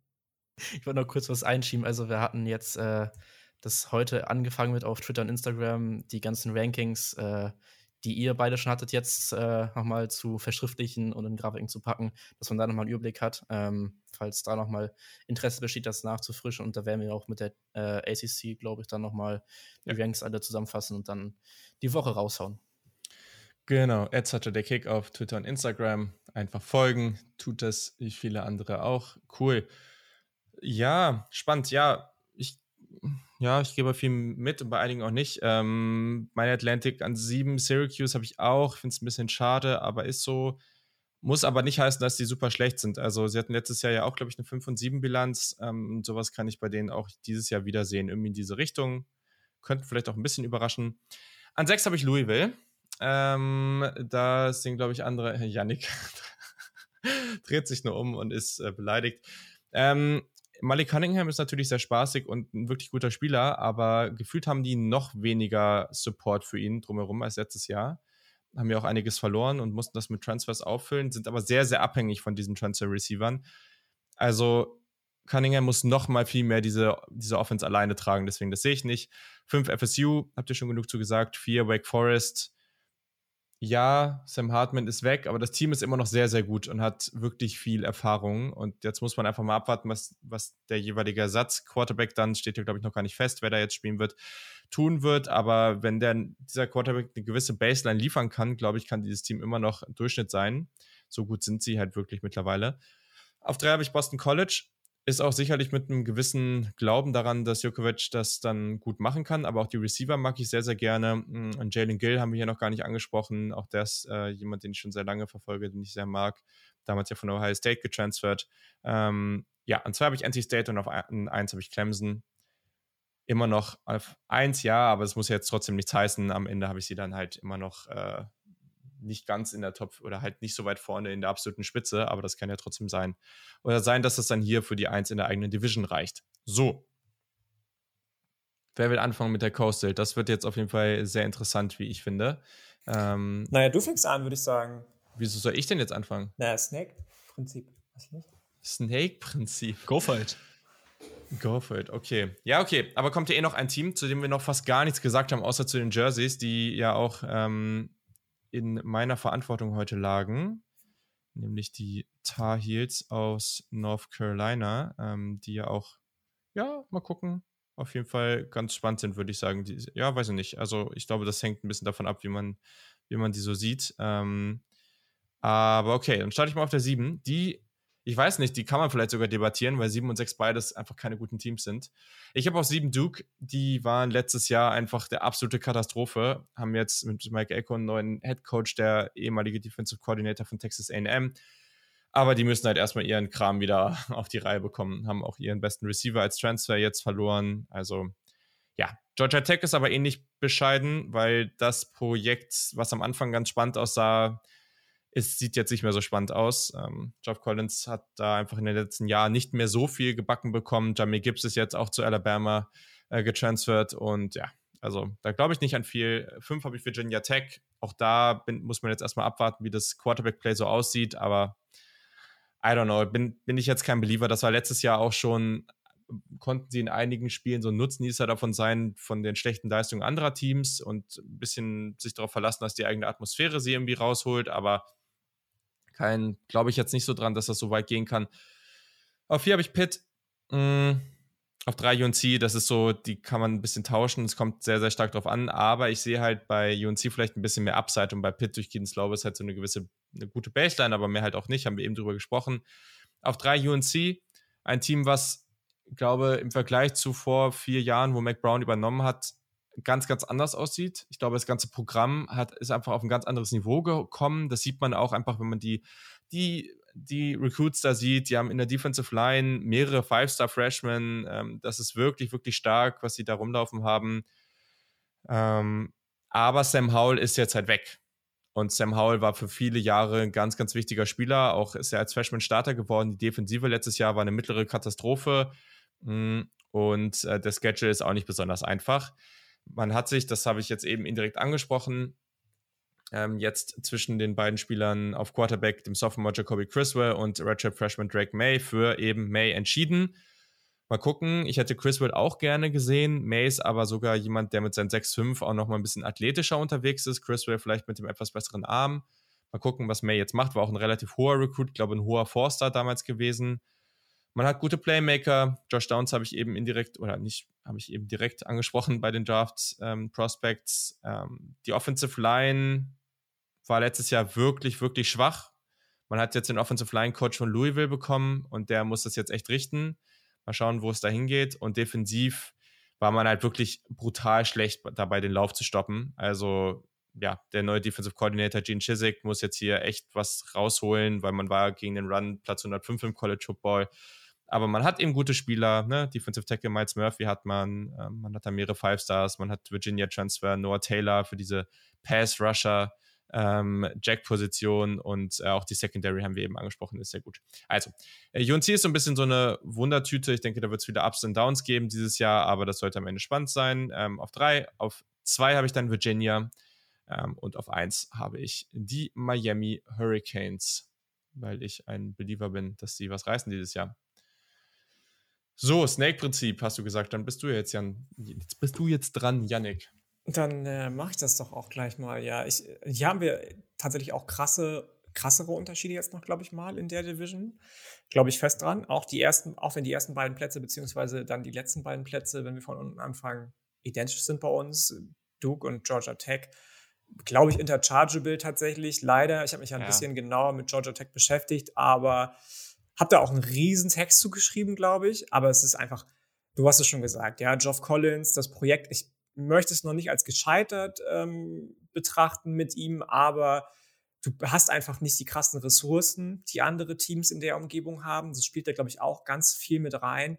Und dann hat man eben einfach nicht das hinbekommen, Jeff Sims die Unterstützung an die Hand zu geben, egal ob das jetzt auf Wide Receiver war oder in den Offensive Line, in der Offensive Line, auf Running Back mit Abstrichen Jamir Gibbs, ja, aber der ist ja jetzt dann eben auch weg, ähm, die er gebraucht hätte, um sich zu einem Top-Quarterback entwickeln zu können. Ich habe äh, einige Berichte gelesen von Analysten, von ähm, anonymen College-Football-Mitarbeitern, Mitarbeiterinnen, die gesagt haben, ja, wir sehen das noch, dass Geoff Collins irgendwie talentiert als Recruiter auch vor allem ist, dass Jeff Sims noch ausbrechen kann. Ich sehe das nicht mehr, muss ich ganz ehrlich sagen. Ob jetzt Dylan McDuffie, ehemals Buffalo Bulls, ähm, Jeff Sim, äh, Jamie Gibbs ersetzen kann auf Running Back, wage ich zumindest mal zu bezweifeln. Und wenn du eine Saison so wie die letzte mit 0 zu 100 beendest in den letzten beiden Spielen gegen Notre Dame und Georgia, dann macht es schon einiges mit der Psyche von solchen jungen Spielern, glaube ich. Dass da jetzt irgendwie was Geiles bei rauskommt, ähm, wenn du defensiv beispielsweise auch letztes Jahr schlechter als Akron, New Mexico State und UMass, alles richtige Powerhouses eigentlich, aber Georgia Tech hat das halt nicht gebacken bekommen, über den zu stehen. Ähm, Abschneid, ich sehe da echt schwarz. Also Duke und äh, Georgia Tech für mich interchangeable, aber ich habe dann doch mal der, der Uniforms wegen, weil ich die schöner finde von Georgia Tech, die auf 6 gepackt. Äh, Virginia Tech habe ich ja auch ein bisschen genauer zu recherchiert. Ich bin Brand Pry Believer tatsächlich, aber dieses Jahr sehe ich das noch nicht. Die haben ja auch spät im Cycle von 2022 zwei wichtige, wichtige Recruits verloren mit äh, einem Quarterback und einem Running Back, die sehr, sehr hoch gerankt waren. Du hast über UNC schon gesprochen, da. Du hast jetzt eben gesagt, du hast andere Rankings und die ersten drei waren alle gleich. Ja, aber da oben nicht. oben nicht. Oben ist komplett anders. Okay. ähm, äh, über UNC schon gesprochen, die äh, regelmäßig gerade 2022 die besten Recruits aus Virginia abgreifen inzwischen. Und das darf sich so ein Programm wie Virginia Tech eigentlich nicht erlauben. Ähm, das dauert noch. Ich bin, wie gesagt, Believer. Ich glaube, dass er das hinbekommt, weil er ja auch so ein bisschen aus der alten Frank Beamer Schule ist und bei Penn State große, große Arbeit geleistet hat, vor allem was die Defensive als sein Steckenpferd anbelangt. Aber das wird dauern, deswegen Virginia Tech nur auf der 5 und jetzt fängt es dann an, unterschiedlich zu werden. Ähm, auf der 4 habe ich UNC, auf der 3 Miami aus von mir genannten Gründen. Ich, mir fehlen da einfach die Wide Receiver für den guten Tyler Van Dyke. Mir fehlt da so ein bisschen das Zahnrad in Zahnrad greifen, ähm, weil alles halt neu ist. Und deswegen glaube ich, dass sie frühestens nächstes Jahr um den Conference-Titel so richtig mitspielen können. Mm, auf der 2 habe ich Virginia und auf der 1 Pitt. Gut. Krass. Dann würde ich mal weitermachen. Uh, wenn, ja. wir, wenn wir nach dem Snake-Prinzip gehen. Uh, ich glaube, die hinteren beiden, da müssen wir, die müssen wir jetzt nicht mehr groß zerreden. Da habe ich Duke nee. ganz hinten und auf 6 habe ich Georgia Tech. Danach, äh, wie auch Julian, Virginia Tech, ähm, für mich auch genau das, was du gesagt hattest, äh, irgendwie nichts Halbes, nichts Ganzes. Ähm, dann aus von mir auch vorhin angesprochenen Gründen, äh, Pitt, ich bin einfach nicht so optimistisch, was Keaton Slovis angeht, was deren Offense angeht. Ich glaube, die werden eine gute Defense haben, aber das wird nicht in meinen Augen reichen, um vorne mitzuspielen. Dahinter Virginia, ich hatte es angekündigt, ich bin auch jetzt nicht Fan von denen, aber ich mag die auch ganz gerne. Ähm, ich glaube, ich glaube, da kann was gehen, aber vielleicht noch nicht ganz für ganz oben. Äh, UNC hat Julian gerade noch ein kleines äh, Plädoyer fast schon gehalten, also nochmal kurz zusammengefasst. Ähm, viele interessante Spieler, auch in der Secondary mit, mit, mit Storm Duck und äh, Gott, wie heißt er? Tony Grimes. Ähm, genau, die man auf jeden Fall auch mal im Auge behalten sollte und ganz vorne äh, für mich auch Miami. Oh, Luca. Alright. Ähm, fangen wir erst mal mit einem kleinen Schock an. Also ich habe nicht Duke ganz hinten. Ich habe oh, Jack nach hinten gepackt. Boah. Ich habe mich ein bisschen mit Duke beschäftigt, vielleicht ein bisschen dann äh, zu sehr, ich würde nicht Halbstern sagen, ein bisschen so zu Duke reingekommen. Spiel, spielen halt ähm, wieder gegen Kansas, Northwestern, UNC, AT, gleiches Spiel, die sie letztes Jahr gewonnen hatten.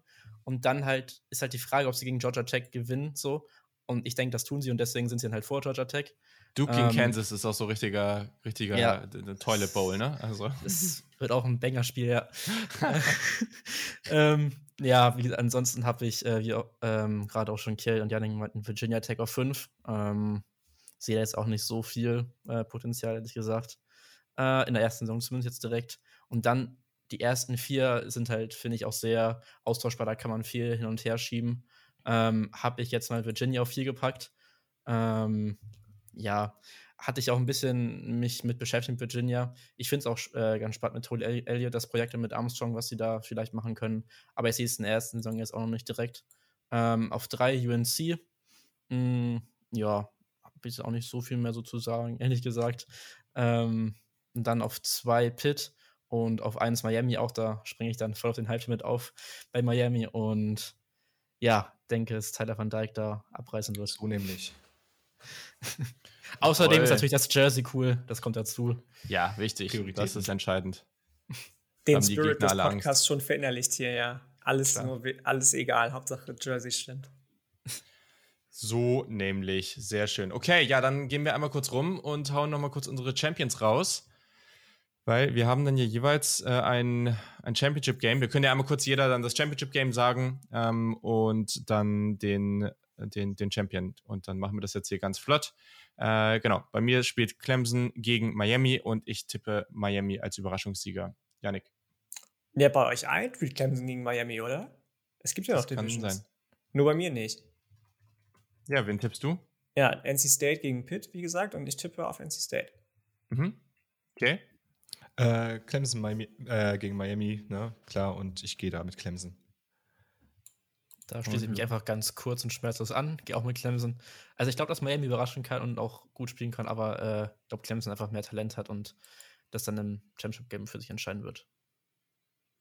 Sehr schön. Wir haben mit den Joystick Award in der letzten Folge wieder ähm, neu reingebracht. Ähm, den habe ich euch aber, glaube ich, gar nicht gesagt, dass wir den machen. Den hatte ich nämlich in diesem Template hier noch nicht drin. Aber mal ganz ehrlich, also egal, was man jetzt davon meint oder nicht, gibt es hier jetzt großartig andere Kandidaten? Also es gibt natürlich spektakuläre Spieler, aber gibt es so viele andere Kandidaten als Malik Cunningham? Kopfschütteln.